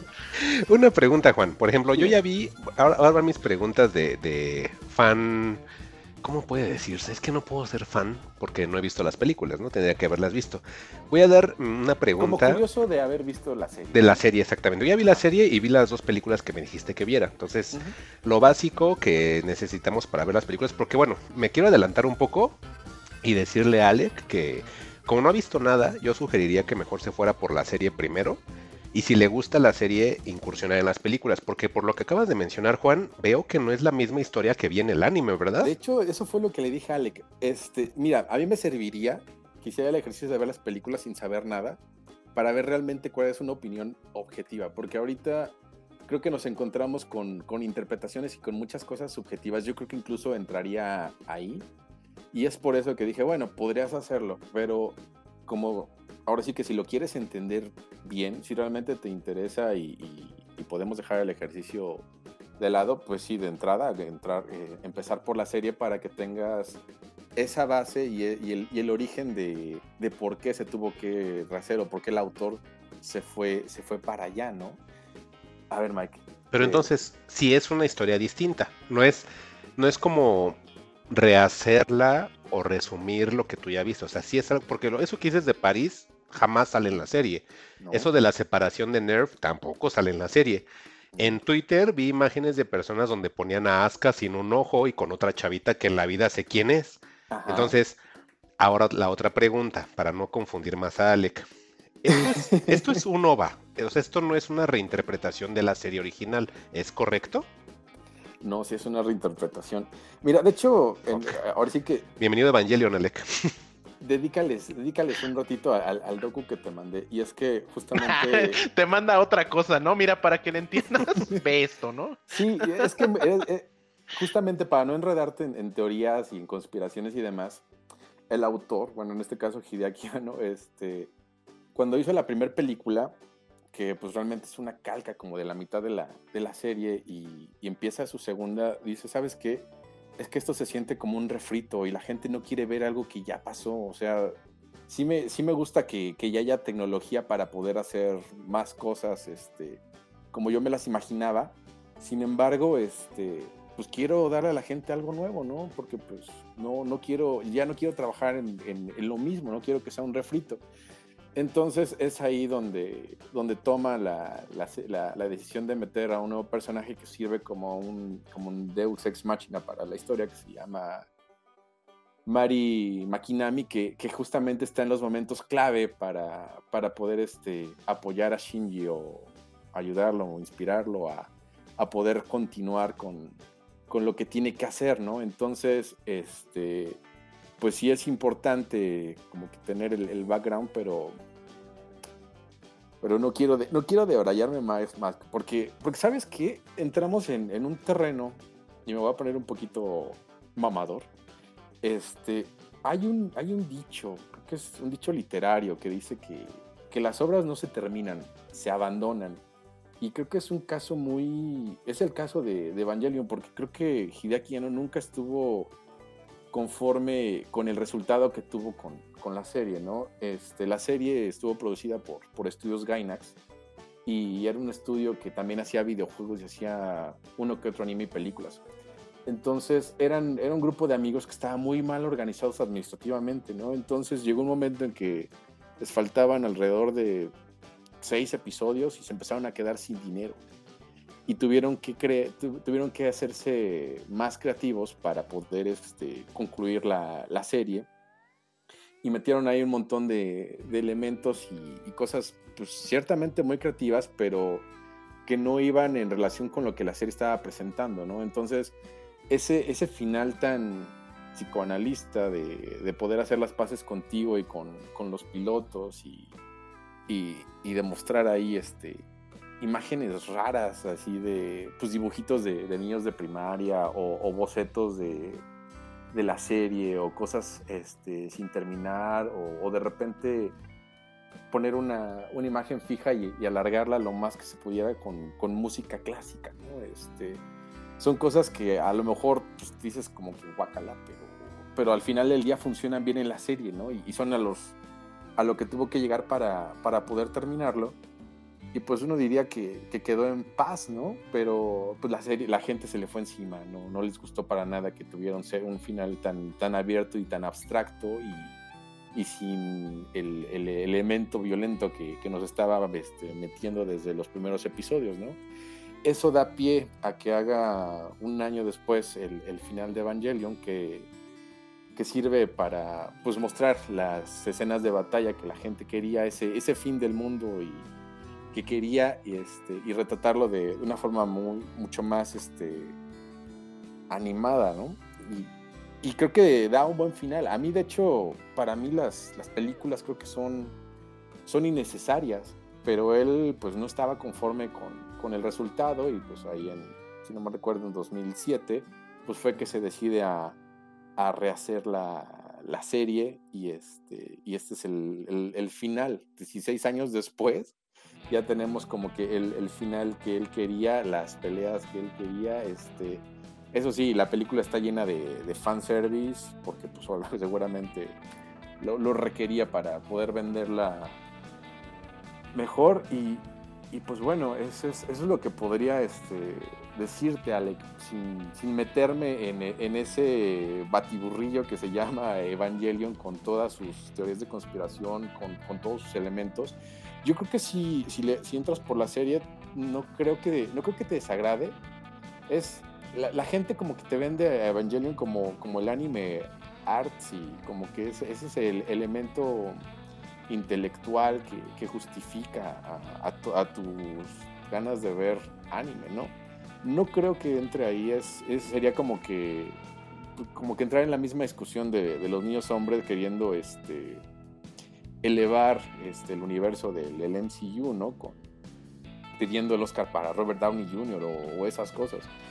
Este, entonces yo aquí lo que, lo que te vengo ofreciendo y lo que te puedo decir es que en Evangelion vas a encontrar una obra donde el autor está presente, donde se expone, donde, donde te muestra sus debilidades, donde eh, incluso te pone un protagonista que es el antiprotagonista. Este, este niño es patético, pero aún así este, trata de, de, apañárselas para poder resolver sus problemas, ¿no? Como que en realidad depende mucho de, de los demás para poder hacer las cosas y te da un, fiel reflejo de, de, lo que es Hideaki Anno ya en un nivel psicológico, ¿no? Entonces, y, y, y, muy adentro, ¿no? Entonces, es una obra que tiene, que tiene mucho corazón, es algo que, que yo aprecio justamente por eso, ¿no? Porque puedo interactuar con el autor sin, sin tantas barreras. Entonces, eso es lo, lo, que yo destaco de Evangelion, ¿no? Entonces, esta última película es la forma de, de ver de que Hideaki no pudo hacer ya las paces consigo mismo y con todos sus demonios. Y pues uno como, como fan de, de su obra, que puede hacer buena, mala, enredada o no, pues, pues lo siente como, como algo bueno, ¿no? Ya sientes un poco de tranquilidad y, y, y sientes un poco de gozo por, por el atormentado de, de Hideaki Anno. ¿Y las pues yo creo, yo creo que me quedo con, con, buenos comentarios. A diferencia de lo que platicaba con Mike hace un ratito, eh, vi la ayer vi los primeros 30 minutos, creo, de la película 1.1 y a diferencia de, por ejemplo, de el What If que vimos, eh, aquí yo entiendo que la animación es animación tradicional de la primera película. No sé si las otras tres compartan eso pero definitivamente encontré planos, encontré tomas bien bonitas. En ningún momento se me cayó el como el nivel artsy eh, a nivel visual que está planteando la serie, a diferencia de Marvel, que tiene unos planos chafísimas que parecen caricaturas de hace 20 años. Y entiendo que esto ya tiene más de 20 años y está muy bien hecho. Entonces, eh, yo de, de, momento quedé interesado. ¿Qué entendí de mi primera media hora de Evangelion? Ya entendí el meme de Shinji, súbete a Leva ese ya lo entendí. y, y, creo que me quedo con, con algo. Me dejó como muy atrapado. La verdad es que creo que voy a terminar la primera película. Si creo que entiendo lo que está sucediendo, voy a seguir solo con las películas. Y si no, me voy a regresar a todo lo que está disponible en Netflix, que es el anime y las dos como películas, no sé los otros dos contenidos que sean, pero me regresaría para allá. Pero de entrada creo que puedo comentarle a las personas que no le entran a nada de esto, que la 1.1 está bien buena, ¿eh? O sea, me gustó muchísimo. Visualmente está bien, bien bonita. Eh, y creo que son de esas cosas que, que, digo, definitivamente demuestran que la animación tradicional bien hecha siempre le va a ganar a cualquier otro tipo de animación, ¿no? Sí, justamente este, en el docu que les compartí en el chat de, de WhatsApp, los primeros cinco minutos este, se tratan de Hideaki Anno peleándose con una escena que dura, si acaso, cinco minutos y tardan como tres días en hacerla. Porque así es del nivel de, obsesión de, de, Anno, ¿no? Y entonces él, él les dice a, su crew, dice, miren, la, la, animación podemos, este, tener, podemos hacerla de ciertas formas, pero a mí lo que me interesa es que tengamos un buen ángulo, con buenos ángulos y con buena edición podemos resolver muchísimas cosas que ustedes no pueden hacer.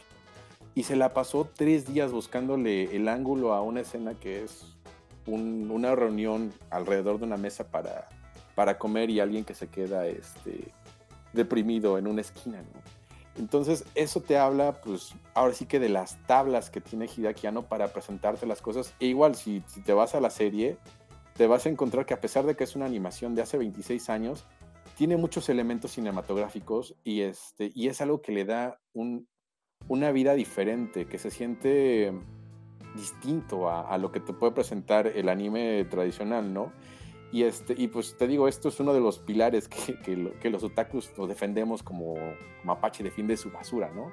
Puede tener muchos errores argumentales, puede tener este, muchas cosas que te generan confusión por cómo están presentadas, sin embargo, te digo, ahí, ahí tenemos una obra que es puro corazón y que tiene elementos muy interesantes y que está pues con esos elementos bien planteados, ¿no? Entonces, no creo que te decepcione, no creo que, salgas así como que con la, cola entre las patas, porque pues al final del día, ahora sí que subiéndote a nivel de maestro, sé que tienes una formación para ver este, elementos cinematográficos donde sea, ¿no? Entonces, si una serie, una caricatura, un anime, un corto, un comercial, tiene planos interesantes, tiene un lenguaje cinematográfico que, te llame, sé que lo vas a detectar. Entonces, por eso creo que, esto te puede ser atractivo, ya en un nivel mamador.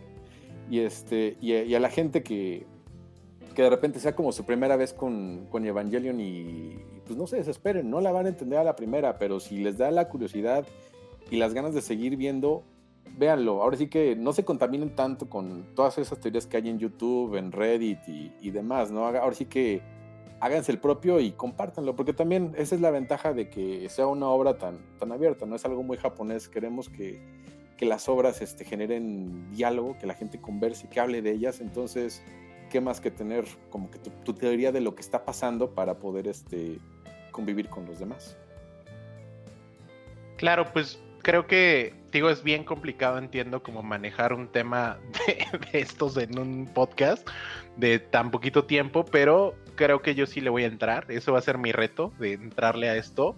Y bueno, no reto, más bien como, como que sí me causó como algo. Definitivamente me, me, me dio como algo diferente, como no es, como de nuevo, el tema de, de, de Marvel está súper padre, What If se me hace bien atractivo como producto, como algo de nuevo, como un dulce que está padre, pero este tema de Evangelion sí me ocasionó otras cosas. O sea, sí vi como simbología, vi tomas, vi... No, vi cosas que me interesaron muchísimo, entonces definitivo creo que sí le voy a entrar con mucho gusto. Perfecto. Y bueno, si quieres que, si quieres más referencias así, más geeks, tenemos este justamente dos episodios que le dedicamos a Evangelion Mike y yo cuando fue la primera etapa de, Fugitivos. Este, entonces, ahí les ahí pueden este, escucharme desarrollar con Mike todo esto que es Evangelion la serie para que pues, le entren con, más ganas. Perfecto. Pues sí, búsquenle, ahí en Spotify, ahí vienen, son dos partes, ¿verdad, Juan? Sí, de hecho, no sé por qué lo hicimos en dos partes, ya estamos haciendo podcast tan largos, porque en realidad vi que las dos partes son una hora y media. Creo que antes, creo que antes duraban más tiempo, ¿eh? Este, pues yo vi que nos echamos como de 50 y 40 minutos, echamos como hora y media platicando de, de Evangelion y me acuerdo que estabas como bien picado y bien extrañado viéndome así como de, ¿qué, qué demonios hablas, Juan? Es que estaba levitando, ya Juan ya estaba levitando, Ale, entonces yo no me estaba buscando las veladoras porque dije, híjole, ¿hasta qué voy a hacer? Pero no, es que esta onda sí está bien clavada, Alec. Fíjate, yo a lo mejor no soy como tan analítico en ese tipo de cosas. Como te decía, soy una persona como todavía con prejuicios. En cuanto al anime, más. O sea, a mí el anime tienen que ser de, de peleas o chistosísimos para que me tengan. Si no, es como muy complicado que, que, yo me clave en ese tipo de cosas. Sí está muy clavada la, la serie. Y por ahí, si quieren buscarlos, es el episodio 6 y el episodio 7. Entonces es se llama el, Evangelion, según fugitivos. Ya saben que okay. todo ahí la, la, la, jiribilla, ¿no? La creatividad al 100. La creatividad al 100. Entonces, ahí si quieren buscarlos y remitirse, es el episodio 6 y episodio 7.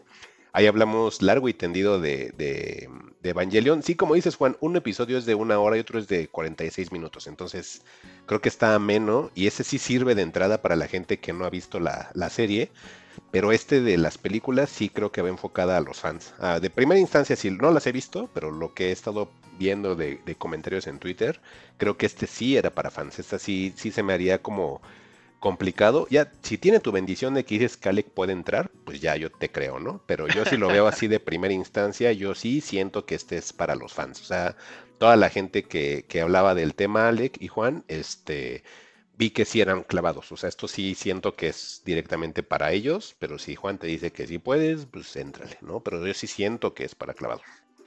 Para fans. Vale, vale, pues entonces con eso estamos cerrando el tema. Eh, y pues bueno, un saludo a la Friki Plaza, ¿no?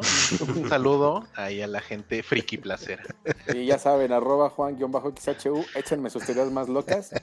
Este, ¿les puedo dar un spoiler? No, no les voy a dar un Échalo, Juan. Es que ya ver, ya la vieron, a ver. Ajá. No, de hecho ya está en Twitter. Es que, es que sí estaría medio, medio cruel. Sí que me gustaría que, investigaran quién es Mari Makinami y por qué es tan importante la historia, porque en realidad también es una persona muy importante para Hideaki ¿La chica nueva? La chica de los dentes, la chica nueva. Ah, ok, ok. Es muy importante. No nos vayas a decir por qué Asuka no tiene ojo, eh, por favor. Ah. no, pues también no manches, Juan, no le hagas. de por sí ya me tragué el spoiler de que pelean en, en París, güey.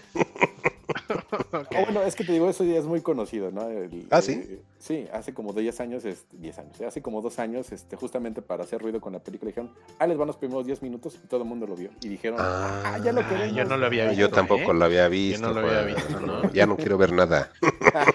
y una pregunta, Juan, ya para cerrar esto, este, ¿qué duración tienen, recuerdas? Son cuatro, ¿no? La película dura, sí, son cuatro películas. Híjole. Esta es la más larga. Esta ¿Cuánto dura esa? Esta dura dos horas y media. Sin embargo, las demás películas rondan en los 90 minutos. Ah, no recuerdo. Entonces, creo que preferiría ver. Que, había una carnita asada para echarse las cuatro películas en una tarde. Yo diría, pues, mucha suerte. Híjole. Yo, yo vería, ¿qué preferirías, Mike? A ver, pregunta. sí. ¿Esta, esas dos horas y media, o Toreto el inicio? fuera Ah. de dos horas y media. Pues mira, mm, aunque el argumento que les di hace un momento de que preferiría una de acción y de comedia, pues yo creo que Toreto. Aparte, toma en cuenta, Alec, que es dos horas Mike, y no. es que toma en cuenta que es dos horas y media de la última, Alec. Todavía te faltan las tres anteriores. O sea, ¿qué estamos hablando, Juan? ¿De siete horas de contenido, ocho horas? Sí, sí. O Mira, sea, es otra vez la serie completa. Yo vi la. Sí, más o menos, ¿eh? No, pero a ver, échale 26 por 20. ya haciendo cuenta. Bueno, es que la- justamente un sábado en la tarde que me quedé sin internet, este, gracias, condenados malditos. Dije, Saludos, bueno, sí, sí. aprovechando que ya se va a estrenar la, la, cuar- la- cuarta parte de Evangelion, voy a echarme las tres que tengo en Blu-ray y las vi en una tarde. Ah, mira. Entonces, y, y todo estuvo muy bien hasta la tercera película. Ahí sí, como la historia cambia, este, y ya tiene otro, otra, otra idea, pues sí, este, como que me quedé haciendo de what, pero con las dos primeras, Ujú. súper fluido, ¿no? Y, y la tercera película tiene muy mala reputación, pero porque necesita de la cuarta para amarrar todo lo que tiene suelto. Mm, Ok. ok. Está bien. Pues sí, pues yo creo que entonces sí lo voy a ver. Pues ya, digo, ya me enganché con la serie. Estuve viendo el manga, vi las dos películas. Estas dos películas que yo vi son independientes, ¿verdad, Juan? O sea, este es ver 1.1 es otra cosa distinto, ¿verdad? Esa no la he visto, creo yo, ¿verdad? Yo vi No, The no End of. Evangelion y no sé Ajá. cómo se llama la otra. Las de Netflix, ¿no? Sí, las de O sea, Netflix. esta es otra cosa. eh, The End, of the, The End of Evangelion es así, vela. Ya la vi. The Death of Evangelion es un resumen de la serie, entonces Ajá. no creo que sean Esa de hecho me la salté. Ajá. Este, y ya, si te quieres pasar al, al 1.1. Esas ya son las nuevas, digamos. Esas son las nuevas. Mm, ok. Y yo creo que la 1, yo creo que te gustaría porque ya son más concisas. Ahora sí Mm. que ya, la- la- como que la parte mitológica y de símbolos ya pasa como a un segundo plano y se centra un poco más eh, en la historia y el, y el argumento de los personajes. Entonces yo creo que te gustaría a ti ya un poco más, tú ya que tienes el background, creo que te gustarían un poco Ujú. más las películas por justamente eso, porque son Ya más son más dinámicas, ¿no? Ok. Ujú. ¿Y entonces qué? ¿Bien o mal las cuatro? Bien. O ¿Sí? sea, ya, ahora sí que ya amarrando todo, este, yo les pondría de calificación como, siendo muy exigentes, un 8. Órale. Pero sí, este, Muy a mí alto, me, Juan, da, ¿eh? me da felicidad que, que Hideaki Anno por lo menos ya haya dicho adiós Evangelion, ya no voy a hacer nada más y, y lo haya cerrado por todo lo alto y con un final feliz. Aunque bueno, vi en una entrevista de Comic Con que, que dice que ahora quiere hacer live actions. Espero que no. Digo, al final es su obra y le puede sacar el jugo que quiera porque pues al final del día creo que es lo único que ha hecho, que le ha dado dinero y le ha redituado en algo. Entonces pues tiene derecho a explotar su obra como, como le sea conveniente. Pero a mí sí me gustaría que ya, ya lo dejara en paz. Es un live action, Juan. Ya, ándale, déjalo. Igual se le quita lo traumado. De hecho, no, no sé si nos dé tiempo de decirlo rápido. Sí, Este, tienes dos minutos hubo- para decirlo. Hubo en el año 2000 la teoría muy loca de que iban a hacer el live action de Evangelion, pero en Hollywood y con este Elijah Wood como Shinji. Y sí había como unos Nah. bocetillos, unos renders de lo que podría ser la película, pero pues afortunadamente nunca ocurrió. Oh, Porque ya eh, sabemos lo que hacen los gringos con las películas japos, ¿no? O Sí, pues, japos. Sí, es que es muy complicado hacerlo gringo. Es, es oriental y debe ser oriental. pues, Exactamente. No, pues, justamente él da gracias a eso, ¿no? Dice, a mí me da mucha, mucho gusto que los occidentales vean, vean Evangelion porque pues en realidad son cosas que muy japonesas que yo hago para japoneses. Entonces, perdón, pero pues muchas gracias por, por estar ahí. Ah, qué bonito. Está bien. Pues entonces véanlo. Está ahí todo en Prime ya. Entonces para que hagan su maratón el fin de semana, ¿no, Juan? Así es. Está bien. Pues ahora seguimos con mi tema. Híjole, aquí viene lo, lo bonito del podcast. Bueno, pues el tema que les traigo es el tema clickbaitero, como le llaman, que es una serie que ha estado en boga en Twitter los últimos dos días, no desde que empezó la serie, estoy hablando de una serie, la primera serie mexicana para HBO Max, que es llamada Amarres. La, la verdad les voy a ser sincero, la serie la vi por el título, porque me imaginaba que era una onda sobrenatural. Sin embargo, me volvieron a aplicar la de ahí te va la comedia romántica mexicana, ¿no? Pero en serie otra vez. Entonces, esta serie se estrenó. Yo les decía que era, yo me imaginaba que era una onda esotérica por el tráiler que vi, por el nombre que se llama Amarres, porque le estrenan el 13, viernes 13, o sea, todo era como Todo para ahí, decir, ¿no? sí, dije, ah, pues va a ser una, una serie de, de medio terror, vamos a verla, ¿no? ¿Qué significa una, qué, qué es un amarre para la gente que a lo mejor no, no tiene idea de esto? Un amarre, hagan de cuenta que es una especie de, de brujería, pero de, ajá, pero de magia blanca le llaman. La, la magia blanca se supone que es una magia que no perjudica y que nada más busca el bien, a diferencia de la magia negra que es para dañar. Un amarre que en qué consiste? En que tú tengas dos objetos de las personas que tú quieres amarrar tal cual para que se amen. Entonces tú puedes tomar, por ejemplo, el cabello de Scarlett Johansson y la foto de Alec Palma y las amarras y haces Ah, tu me brujería y así hace que los dos estén juntos por toda la eternidad porque la brujería así lo determina. Oye, Mike, Eso, y la tan popular y mexa agua de calzón. Es, el amarre es mejor, el, el amarre es mejor, Juan. No, el amarre es mucho mejor. Entonces, bajo ese tipo de primicia, dije, ah, pues seguramente va a ser una, una serie como La Rosa de Guadalupe, en la cual cada episodio esté basado en un amarre. Pero, oh sorpresa. De entrada, la serie está protagonizada por tres personas que están bien dentro del, del White Chicken Cinematic eh, Universe, Universe. que es Gabriela de la Garza, que Alec me dice que sí la ubicaba. Yo, la verdad, no la ubicaba en ninguna claro parte. sí. Hugo Catalán, que él sí lo ubico de series inclusive de Prime Di- eh, Video del juego de las llaves y ese rollo. Ajá. Y este a Juan Pablo Medina, que creo que Alec también lo ubica, ¿no? Ah, Sí, claro. popular ahora. Sí, él es muy popular por una situación que me platicaron ustedes, que ya investigué y sí es cierta, qué triste. Este, que por ahí tuvo una situación en la cual creo que perdió su pierna, ¿no, Alec? Sí, Sí, el amarre salió mal. Según eh, comentaban que, bueno, tuvo una trombosis, decían que era consecuencia de la vacuna de. COVID y pues bueno, tu- tuvieron que, para salvarle la vida de este actor, que la verdad a mí se me hace buen actor, no soy fan de su trabajo, pero dentro de, o sea, es un, un cuate que es actor, o sea, que sí se dedica a eso y que sí tiene rango y le tuvieron desafortunadamente que amputar la pierna para salvarle la vida. Mm, Es, es actor como de TV Azteca y ese rollo, ¿no, Alec? Sí, Sí, Todos, pero fíjate creo, que ¿no? sí, todos, eh, todos, pero Juan Pablo Medina creo que de nuevo tiene rango, o sea, sí es actor, o sea, la verdad es que a diferencia de, de todo, todo el tema ahí de, de- de cine mexicano nuevo, que ya muchos ni siquiera son actores o no tienen formación, creo que Juan Pablo Medina sí es alguien que tiene, tiene rango, la verdad. Y él, de hecho, de Soy tu fan. Ajá, también sale ahí. Y de hecho, eh, de lo que dices, Alec, quizás sí tienes razón, porque este, bueno, mejor dicho, no quizás, sí, creo que tienes razón, porque él es, es a la persona que más ubico en películas. Sí, O sea, él Sí. en la mayoría de contenidos aparece, y aquí pues obviamente no iba a dejar perder la oportunidad. En la primera producción que les comentaba, eh, producida para México, tal cual, de HBO Max, estaba platicando con, con Juan te- antes de grabar, que creo que se tiene un promedio de 100 productos, ¿o cómo era, Juan? Sí, de hecho, el- la intención de, de HBO es inundar el, el mercado con, con producciones Latinoamericanas. y latinoamericanas y, a usa- y usar a, a México como plataforma, porque pues, al final del día dicen que es la, el lugar que está un poquito más desarrollado para poder producir todo esto, pero entonces el talento latinoamericano pues va a estar este, siendo explotado por HBO, ya sean directores, guionistas, actores para series originales y creo que el, el inicio pues es con esta serie, con Amarres.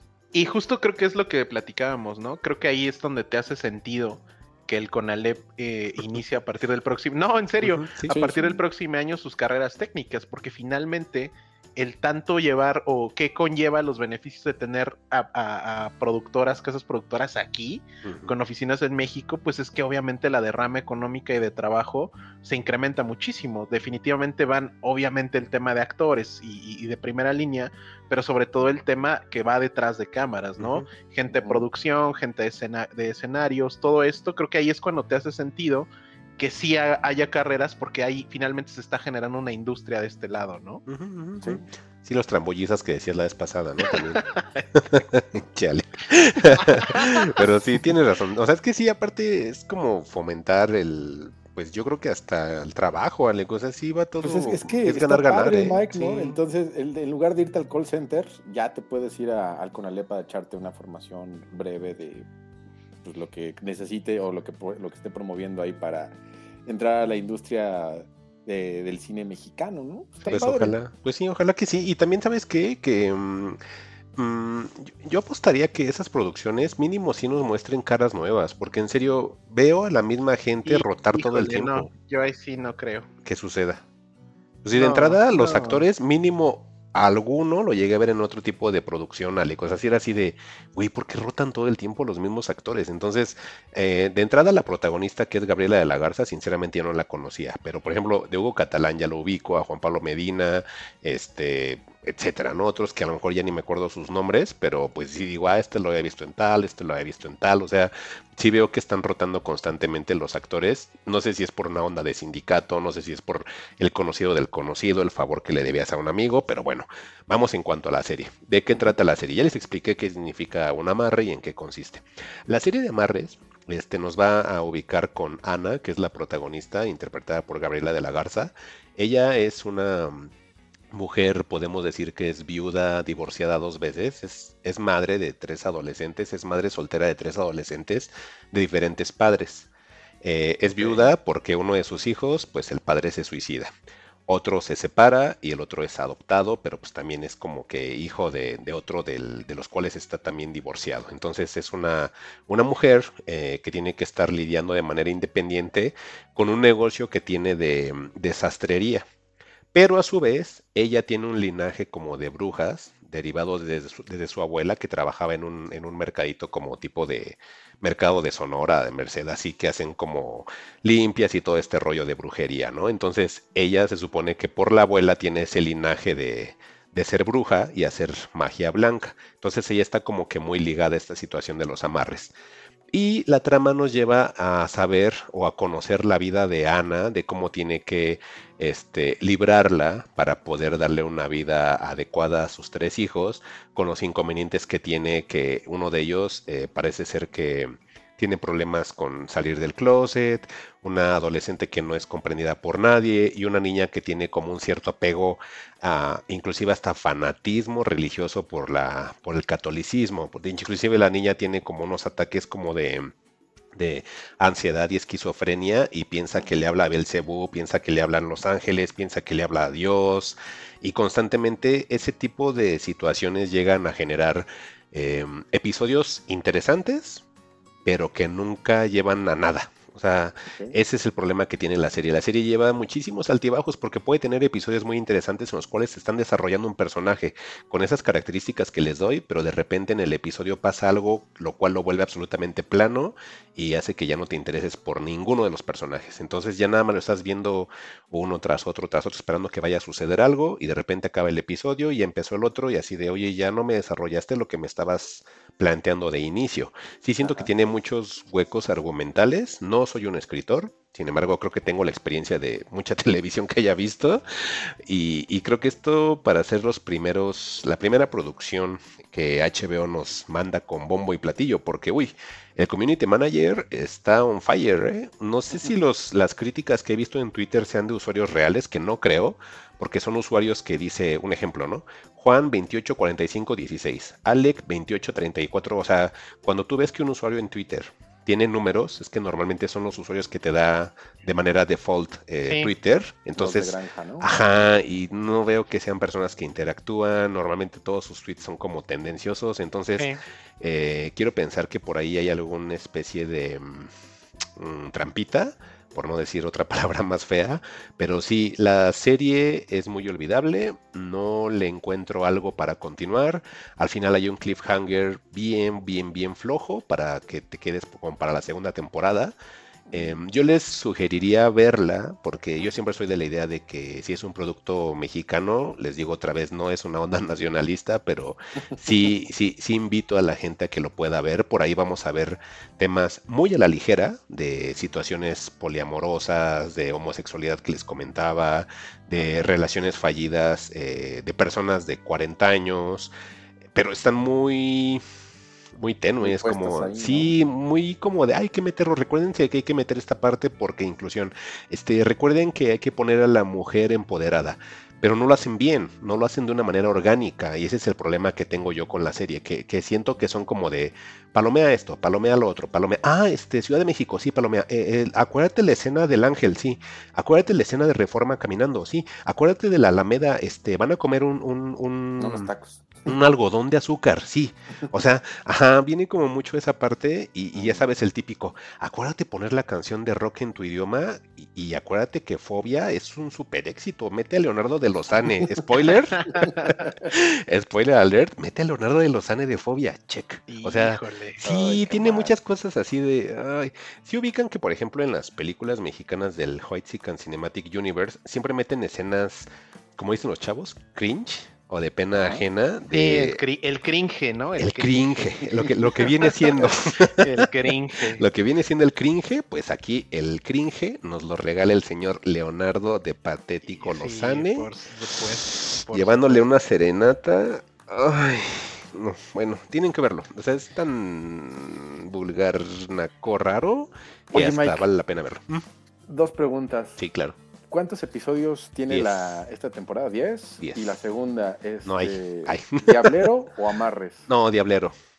Diablero, Diablero, Diablero. Diablero es una serie eh, infravalorada. Diablero es una serie muy buena, muy entretenida, una serie de aventuras, hay satanismo, hay brujería real. Real en el aspecto de que sí respeta el canon, no de que sea real, todos sabemos que no existe, ¿no? Eso qué queremos, bonito. que así sea. Qué bonito que sí existiera, pero pues saben que es parte del folclore del mexicano, creer en la onda de esoterismo y bla, bla, bla, ¿no? Ajá. Este no, no existe, pero me gusta mucho que sea parte de nuestra cultura, yo la abrazo con mucho respeto y creo que la serie de Diablero hace eso y aquí no. Aquí inclusive la serie empieza, que es como en los 80, una chica se va a suicidar Y alguien para que la pueda ayudar a, a entrarla en razón y que no se suicide, la abuela comienza a hacer un amarre y dices, oye, pero eso no es un amarre. O sea, el amarre es lo que les acabo de explicar al inicio de la, de la Sí, sí, reseña. sí. Entonces, tiene muchas in- incoherencias así. Entonces, dices, oye, o sea, si es o no es, o, o, o- o ahora sí tienes problemas con tu hija, pero ahora tu hija sí te quiere, pero, o sea, tiene ahí como muchísimos huecos argumentales en cuanto al guion, y eso es lo que creo que hace que la, la serie no termine de cuajar nunca. Y les digo, o sea, ya los últimos tres episodios me costaron mucho trabajo, pero dije, no, pues ya tengo que terminarla para mínimo hablar de la serie, ¿no? Pero sí, los últimos tres episodios sí yo ya los sentí de tarea, ¿eh? Entonces, pues Oye, ojo Mike, con la y- serie. y, nos hablabas ahí de un cliffhanger. ¿Va a haber segunda temporada de esto? Sí, yo creo, y yo creo que lo van a ex- extender hasta donde se pueda, ¿eh? Sea, esto, los capítulos como están determinados, Alec, mm, como no tienen una conclusión real, yo siento que esto lo pueden extender hasta donde quieran, ¿eh? Hasta donde la gente diga. Y bueno, si la cosa esta que puso Netflix de Guerra de Vecinos, ya anunciaron una segunda, güey, Guerra de Vecinos, yo no aguanté ni la que- mitad, o sea, Guerra de Vecinos, Guerra de es Vecinos fue terrible. un trancazo, digo, la odiamos y Híjole, no, no apoyamos nada de eso, pero No ahí apoyamos. como un mes en el top 10 de Netflix, ¿no? Sí, y es terrible. ¿eh? Entonces, a esta, el único, el único pero que yo le veo a Marres es de que no salió en Netflix. O sea, Sí, esta cosa sí. sale en Netflix y te desbanca sí. Guerra de Vecinos, ¿eh? Porque mínimo, esta, la producción, sí se ve la mano de HBO, que es lo que Alex siempre ha remarcado. Mínimo HBO, las cosas las hace bonitas. O sea, sí dices, ah, mira, si hay gente que, que, que, que sí sabe escribir su nombre completo, ¿no?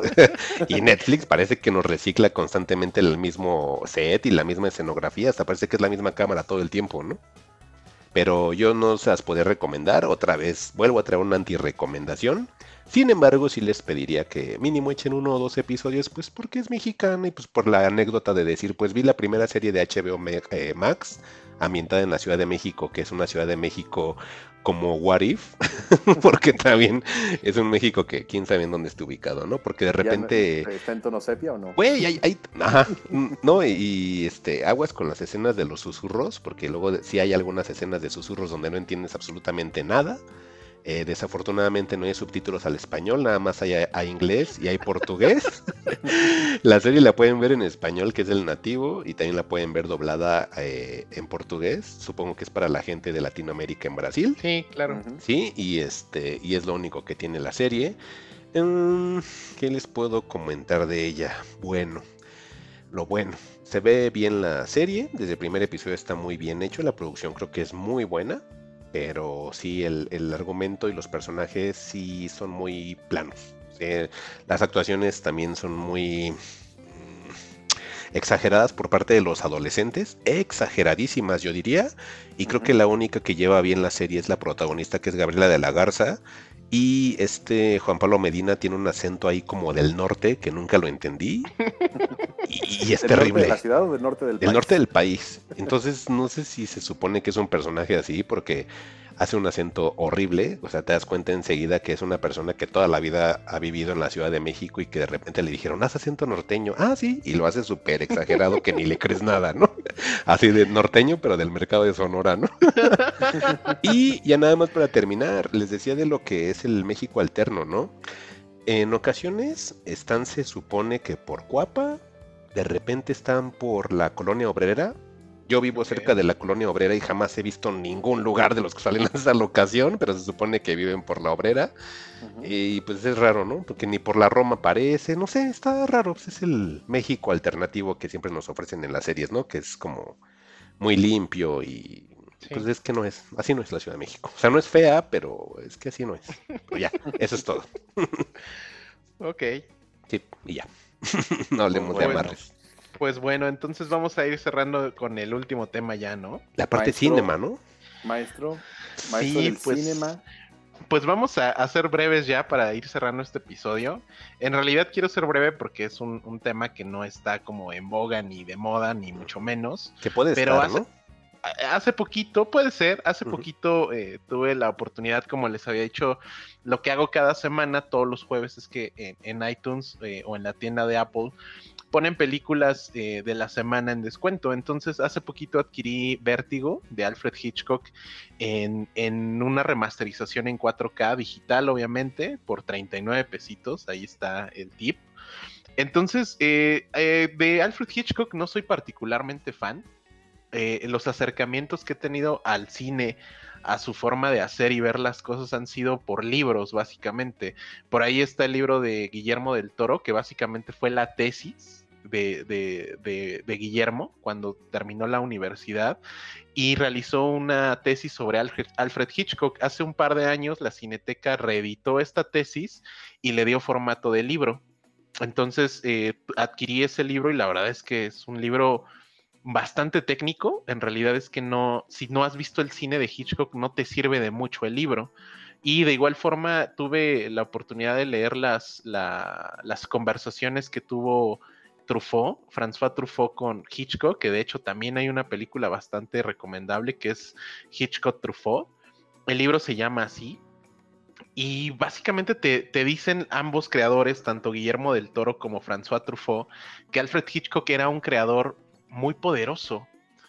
Pero adicional de eso te dicen que fue alguien que empezó, por eso ahí la, mala broma o no, que, que yo no lo veo como broma, el tema del Conalep nuevo creo que acercarse al cine es bien importante, porque eso te puede dar un creador que no necesariamente viene del CUEC o no viene de universidades prestigiosas.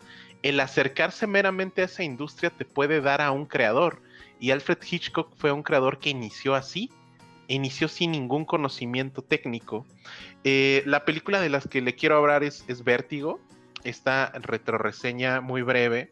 Es una película del 58 con James Stewart, que soy muy fan de, su trabajo, y como el personaje ahí dual está Kim Novak, em, la disfruté muchísimo.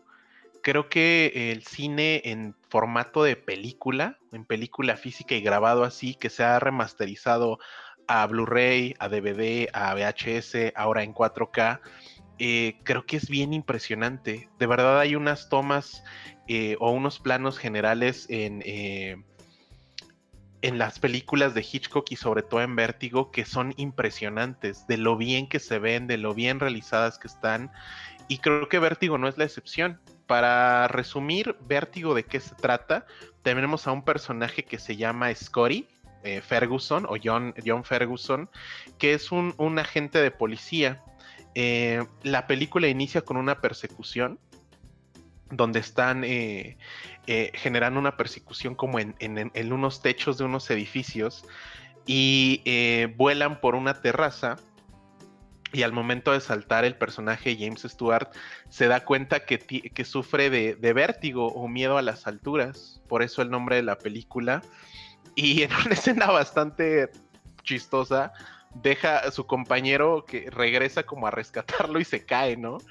Eh, esto ocasiona que, que eh, Scotty Ferguson decida retirarse de la fuerza policíaca, pero ahí entra un personaje que se llama Gavin Elster, que él menciona que es un ex compañero de la universidad, donde le llama para, para citarlo a su oficina y le menciona que su esposa Madeleine está sufriendo como regresiones, que sufre una especie de, trauma que, tiene una maldición a través de su familia donde ella está reviviendo la historia de su bisabuela, una bisabuela que se suicidó y aparentemente Gavin Elster dice que esta bisabuela se posesiona de su esposa y que se convierte en ella, ¿no?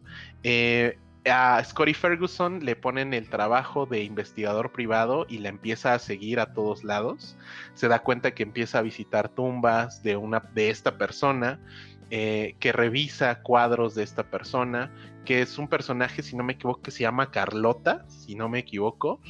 Em, y tiene, al final el personaje James Stewart se termina enamorando de esta mujer a espaldas de su esposo empiezan a, salir y en estas salidas esta persona o esta, esta Madeline sí empieza como a manifestar como trances psicológicos donde se supone que ella se pierde, ¿no? Eh, y se convierte en esta eh, personaje de su bisabuela y ella dice que quiere suicidarse porque es su destino suicidarse. Eh, esta película tiene un giro de tuerca que digo, lo voy a mencionar muy breve porque es una película del 58. No, sin spoilers. Ah, es sin spoilers. Entonces, si no la viste en el 58 ya, no te va a interesar ahorita. Como Alfred Hitchcock quería que la vieras, ¿no? Entonces, en el punto más alto de la película, básicamente el personaje de Madeline se suicida. De nuevo se suicida como en la torre de una de un pueblito que está a las lejanías de la ciudad. Y de nuevo el Scotty Ferguson no puede hacer nada porque le gana el vértigo. Eh, hay una especie de juicio bastante raro donde... Em, ah, nada más antes, Alec, creo que esa parte de la torre, creo que es lo de lo más emblemático que tiene la película, ¿no? Sí, es de esas escenas que sea, tiene dos escenas emblemáticas, una que es de justo el tema de la de, esta torre y la segunda es donde el personaje Scotty Ferguson empieza a generar la transformación de una mujer y la convierte en Madeline. Creo que son las escenas más emblemáticas de la película. Sí tiene sus errores. Definitivamente yo creo que el cine de Hitchcock es un cine muy experimental. Él experimentaba con todo porque finalmente por la época no había forma de ni la tecnología de hacer ciertas tomas. Entonces hay... también, también toma en cuenta, Alec, que es como... Mm, yo podría atreverme a decir que Hitchcock es de los directores empíricos. Sí. Entonces se nota mucho que es como dices, esa onda experimental es como tan, inclusive hasta irracional que sea así. O sea, realmente es como de, yo me imagino que puede ser la escena así, a veces le sale muy bien y, luego le sale curioso, ¿no? Exacto, sí, de hecho en la, en la remasterización hay unas tomas, sobre todo en exteriores, donde puta está súper mal iluminado, o más bien no hay iluminación, porque está grabando en ambientes naturales y evidentemente no, no estaban las cámaras reflejadas. Aquí recuerden, eh, o más bien el dato curioso es que cuando se filma en película y sobre todo en esos tiempos, no había forma de revisar tu toma. Ahorita, por ejemplo, si tú, filmas en digital, lo, ves. lo que haces es eh, revisar la toma inmediata. En el 50, eh, lo que se hacía era filmar con estos rollos pesadísimos, esperar alrededor de una semana para que se pudieran revelar y entonces el director podía revisar cómo se veía su toma. Entonces, eh, aquí los presupuestos en película siguen siendo eh, presupuestos que dependen del material físico. Es decir, llegó a haber producciones en ese tiempo que se paraban porque ya no había dinero para comprar más rollos de película física. Entonces hay tomas que no le salieron bien y que se dejaron así. Entonces hay tomas en exteriores que se ven completamente mal iluminadas y que se ven súper chafas.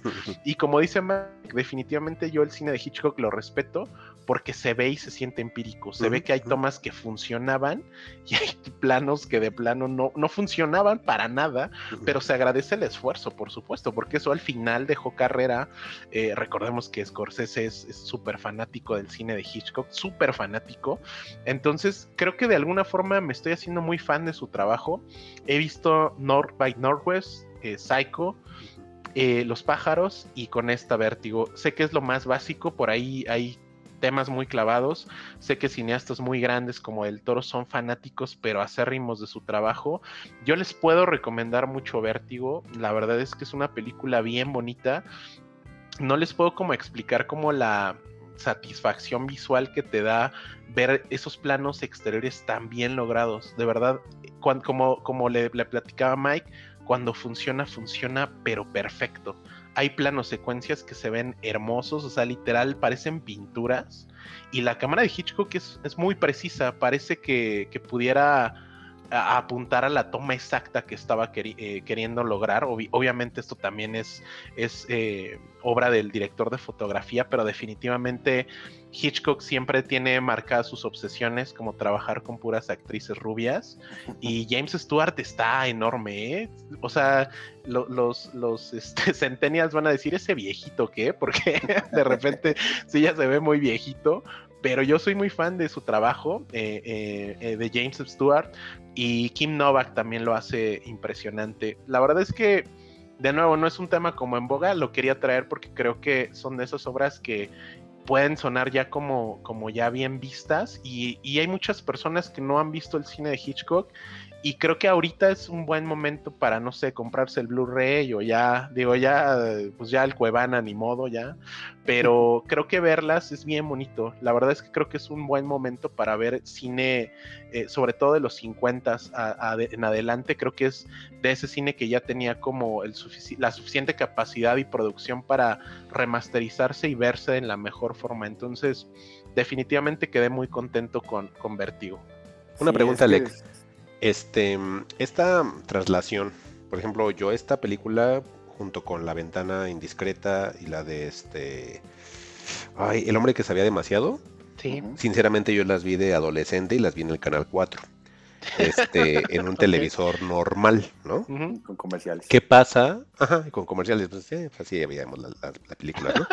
este, ¿qué pasa con la remasterización y el, escalar, el escalarlo a 4K, ¿no se ven más las deficiencias que mencionas?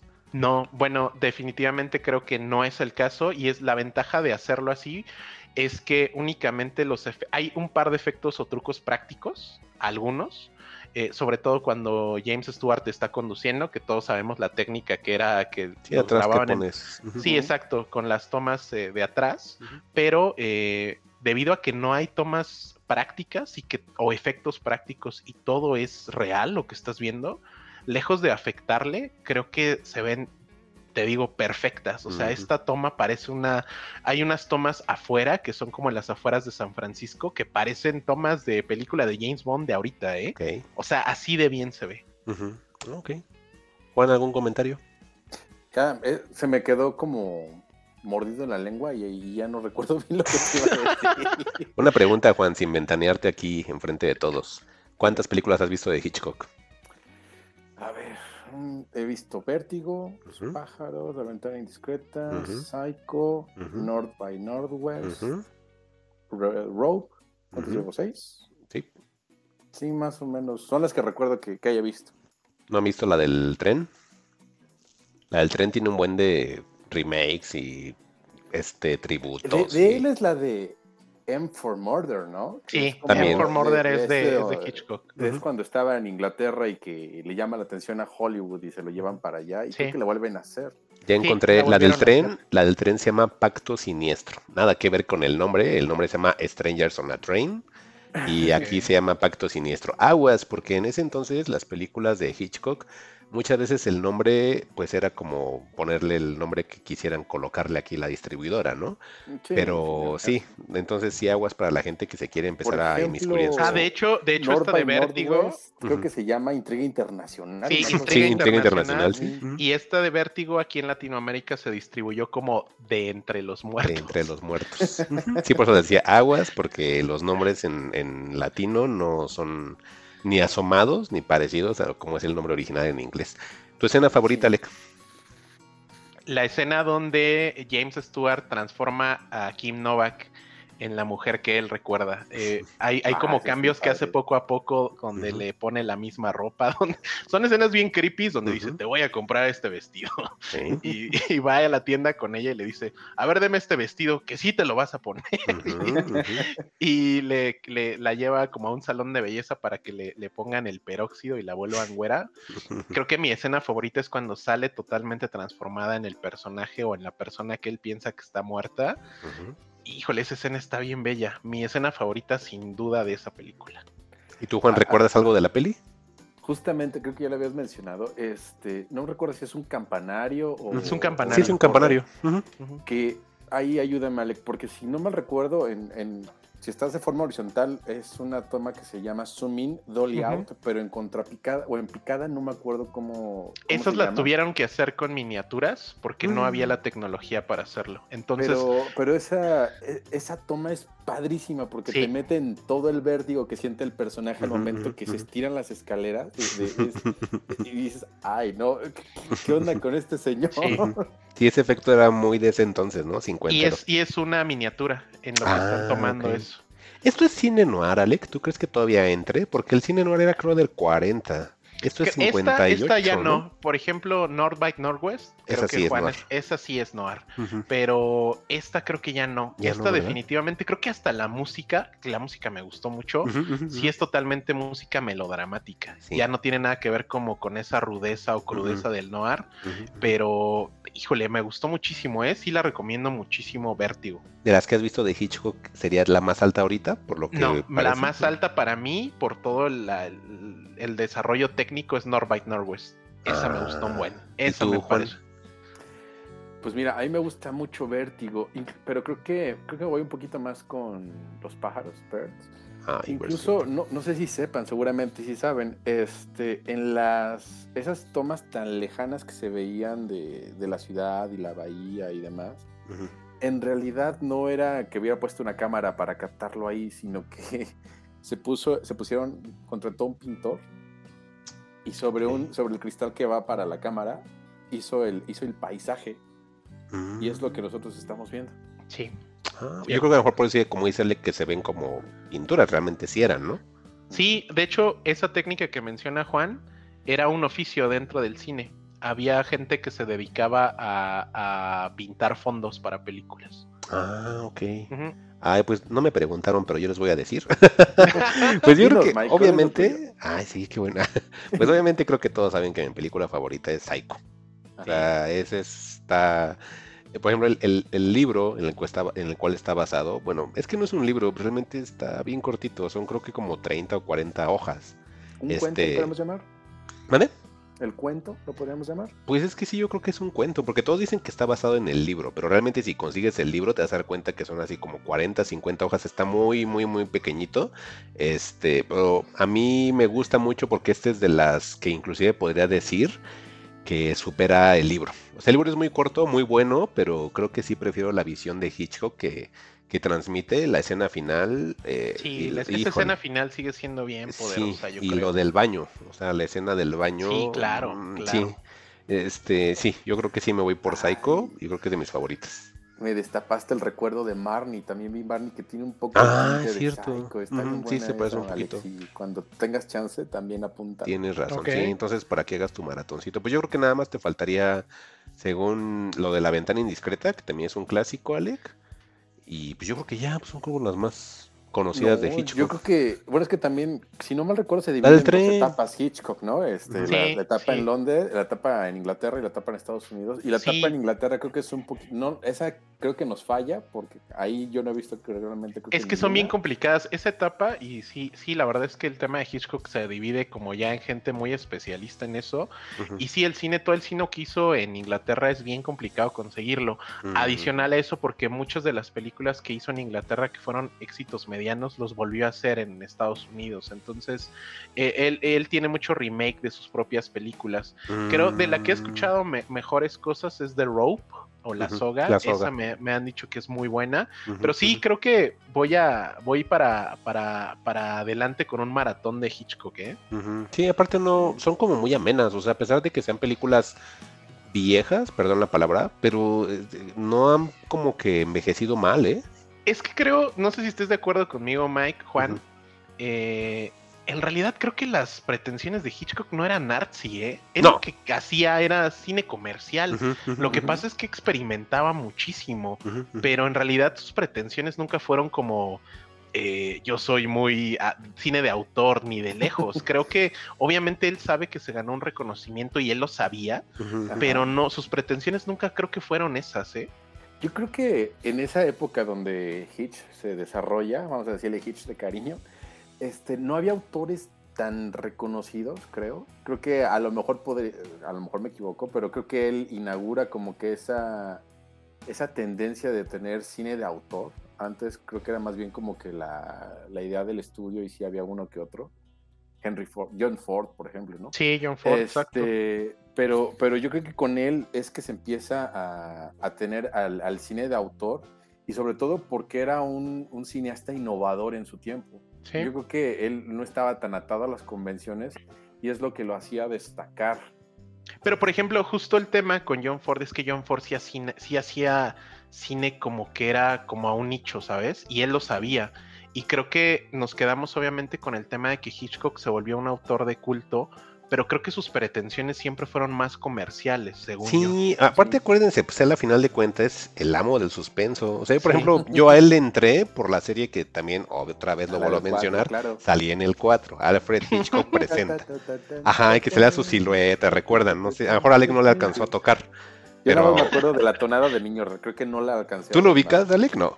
Sí, sí lo Ah, ubico, pero nunca la he bien visto. O sea, así. ubico el producto. Ah, ok, sí, pues es una que yo así lo conocí, entonces a mí personalmente yo no lo, he- no lo categorizaría jamás como en esa onda de, como dices, de artsy, o sea, yo sí siempre lo he tenido en mi corazón, como una onda como todavía de la onda entre terror, suspenso y... Sí. Ajá, entonces yo siempre lo vi de esa manera y al menos las películas que llegué a ver de él, pues las, las encajono en esa parte, entonces...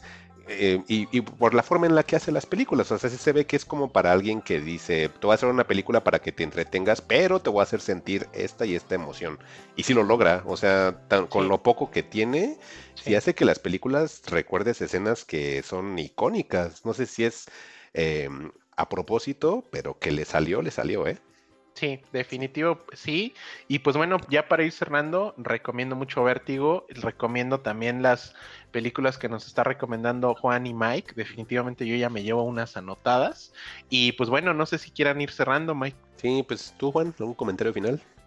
Ver Evangelion. Ah. no es artsy, pero está bonita. Pues síganle echando ojo a What If. Y pues también la gente que tiene Apple TV, pues la de Mr. Corman, creo que parece ser que, que es un buen producto de Joseph Gordon Lewitt. Este, yo creo que es lo más contemporáneo que pueden encontrar ahorita, ¿no, Alec y Juan? Sí, Sí. definitivo, recomendado. Si usted es hipster, vea a. Mr. Corman. Sí es hipster, favor. ¿verdad? O sea, por lo Sí, que... sí, esa es la palabra. Creo que eso es en resumen, es hipster. Es que Joseph Gordon-Levitt es eso, ¿no? Pero esta sí está Yo como muy clavada, que- ¿eh? ajá. Yo creo que no tanto, pero nos quedamos con esa idea de, de Joseph por justamente 500 Days of Summer. Como que de ahí ya tiene el estereotipo de, Sí. que es De hipster. En realidad es un poco más variado. Aunque también me estaba acordando de una película que se llama 50-50. Mm, sí. También es Ujú. como un hipster quejón con problemas con mamá. Entonces sí es hipster. Todas son, Sí, es son hipster, hipsters, ¿no? claro. También la de John, la de Scarlett Johansson, ¿cómo se llama, Alec? la de Don Don John es como Ah, un también es. americano, pero no me acuerdo qué hace. Ah, también es hipster, la música que le ponen, las tomas, esa onda como introspectiva de que él va narrando todo en voz en off, es hipster, o sea, es güey, es así. O sea, creo que sí, ese es su target. Y para los niños señores, pues que sigan viendo What If, a ver si le damos un, un seguimiento. no, esos son adolescentes de por vida, esos no son niños señores. Ay, justo pues, luego te platico eso. y pues yo creo que entonces hemos llegado al final de este episodio de Fugitivos. Gracias a toda la gente por escucharnos. Y los esperamos de nueva cuenta en nuestro próximo episodio. Recuerden que nos pueden encontrar en redes sociales, en Twitter como arroba fugitivosmx o en Facebook como Fugitivos Podcast. Y este episodio y los anteriores los pueden encontrar en Spotify, en Apple Podcast, en Google Podcast, en Evox. Y pues síganos en Twitter. Y yo estoy como arroba Mike-Santana. Y pues Alec. Eh, pues a mí me encuentran como arroba Alec Palma. Eh, no vean películas en su laptop, por favor, porque van a hacer llorar a Michelle Franco y eso no nos gusta. Cuídense. Juan. ¿Y, Juan? Yo soy Juan-XHU. Muchas gracias, Latinoamérica Unida. Rompa la maldición del Evangelio y no se queden como chicos de 14 años. Ahí está un spoiler. Este, los queremos mucho y muchísimas gracias por todas sus descargas, sus escuchas. Creo que les, ya les había dicho, pero se lo puedo mencionar. Juan-XHU XHU en Twitter. Y pues ya cerramos, ¿no? Hay que se venga el hate de Evangelion a esa cuenta, ¿eh? por favor. Ahí póngale el tache o la, palomita. y pues gracias a todos, cuídense. Bye. Adiós, hombres, niños. ¿Y no va a sonar la música para mí?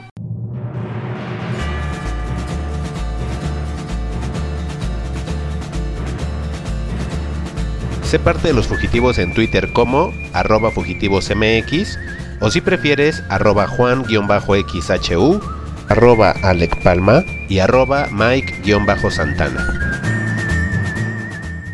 Fugitivos. Historias para el camino.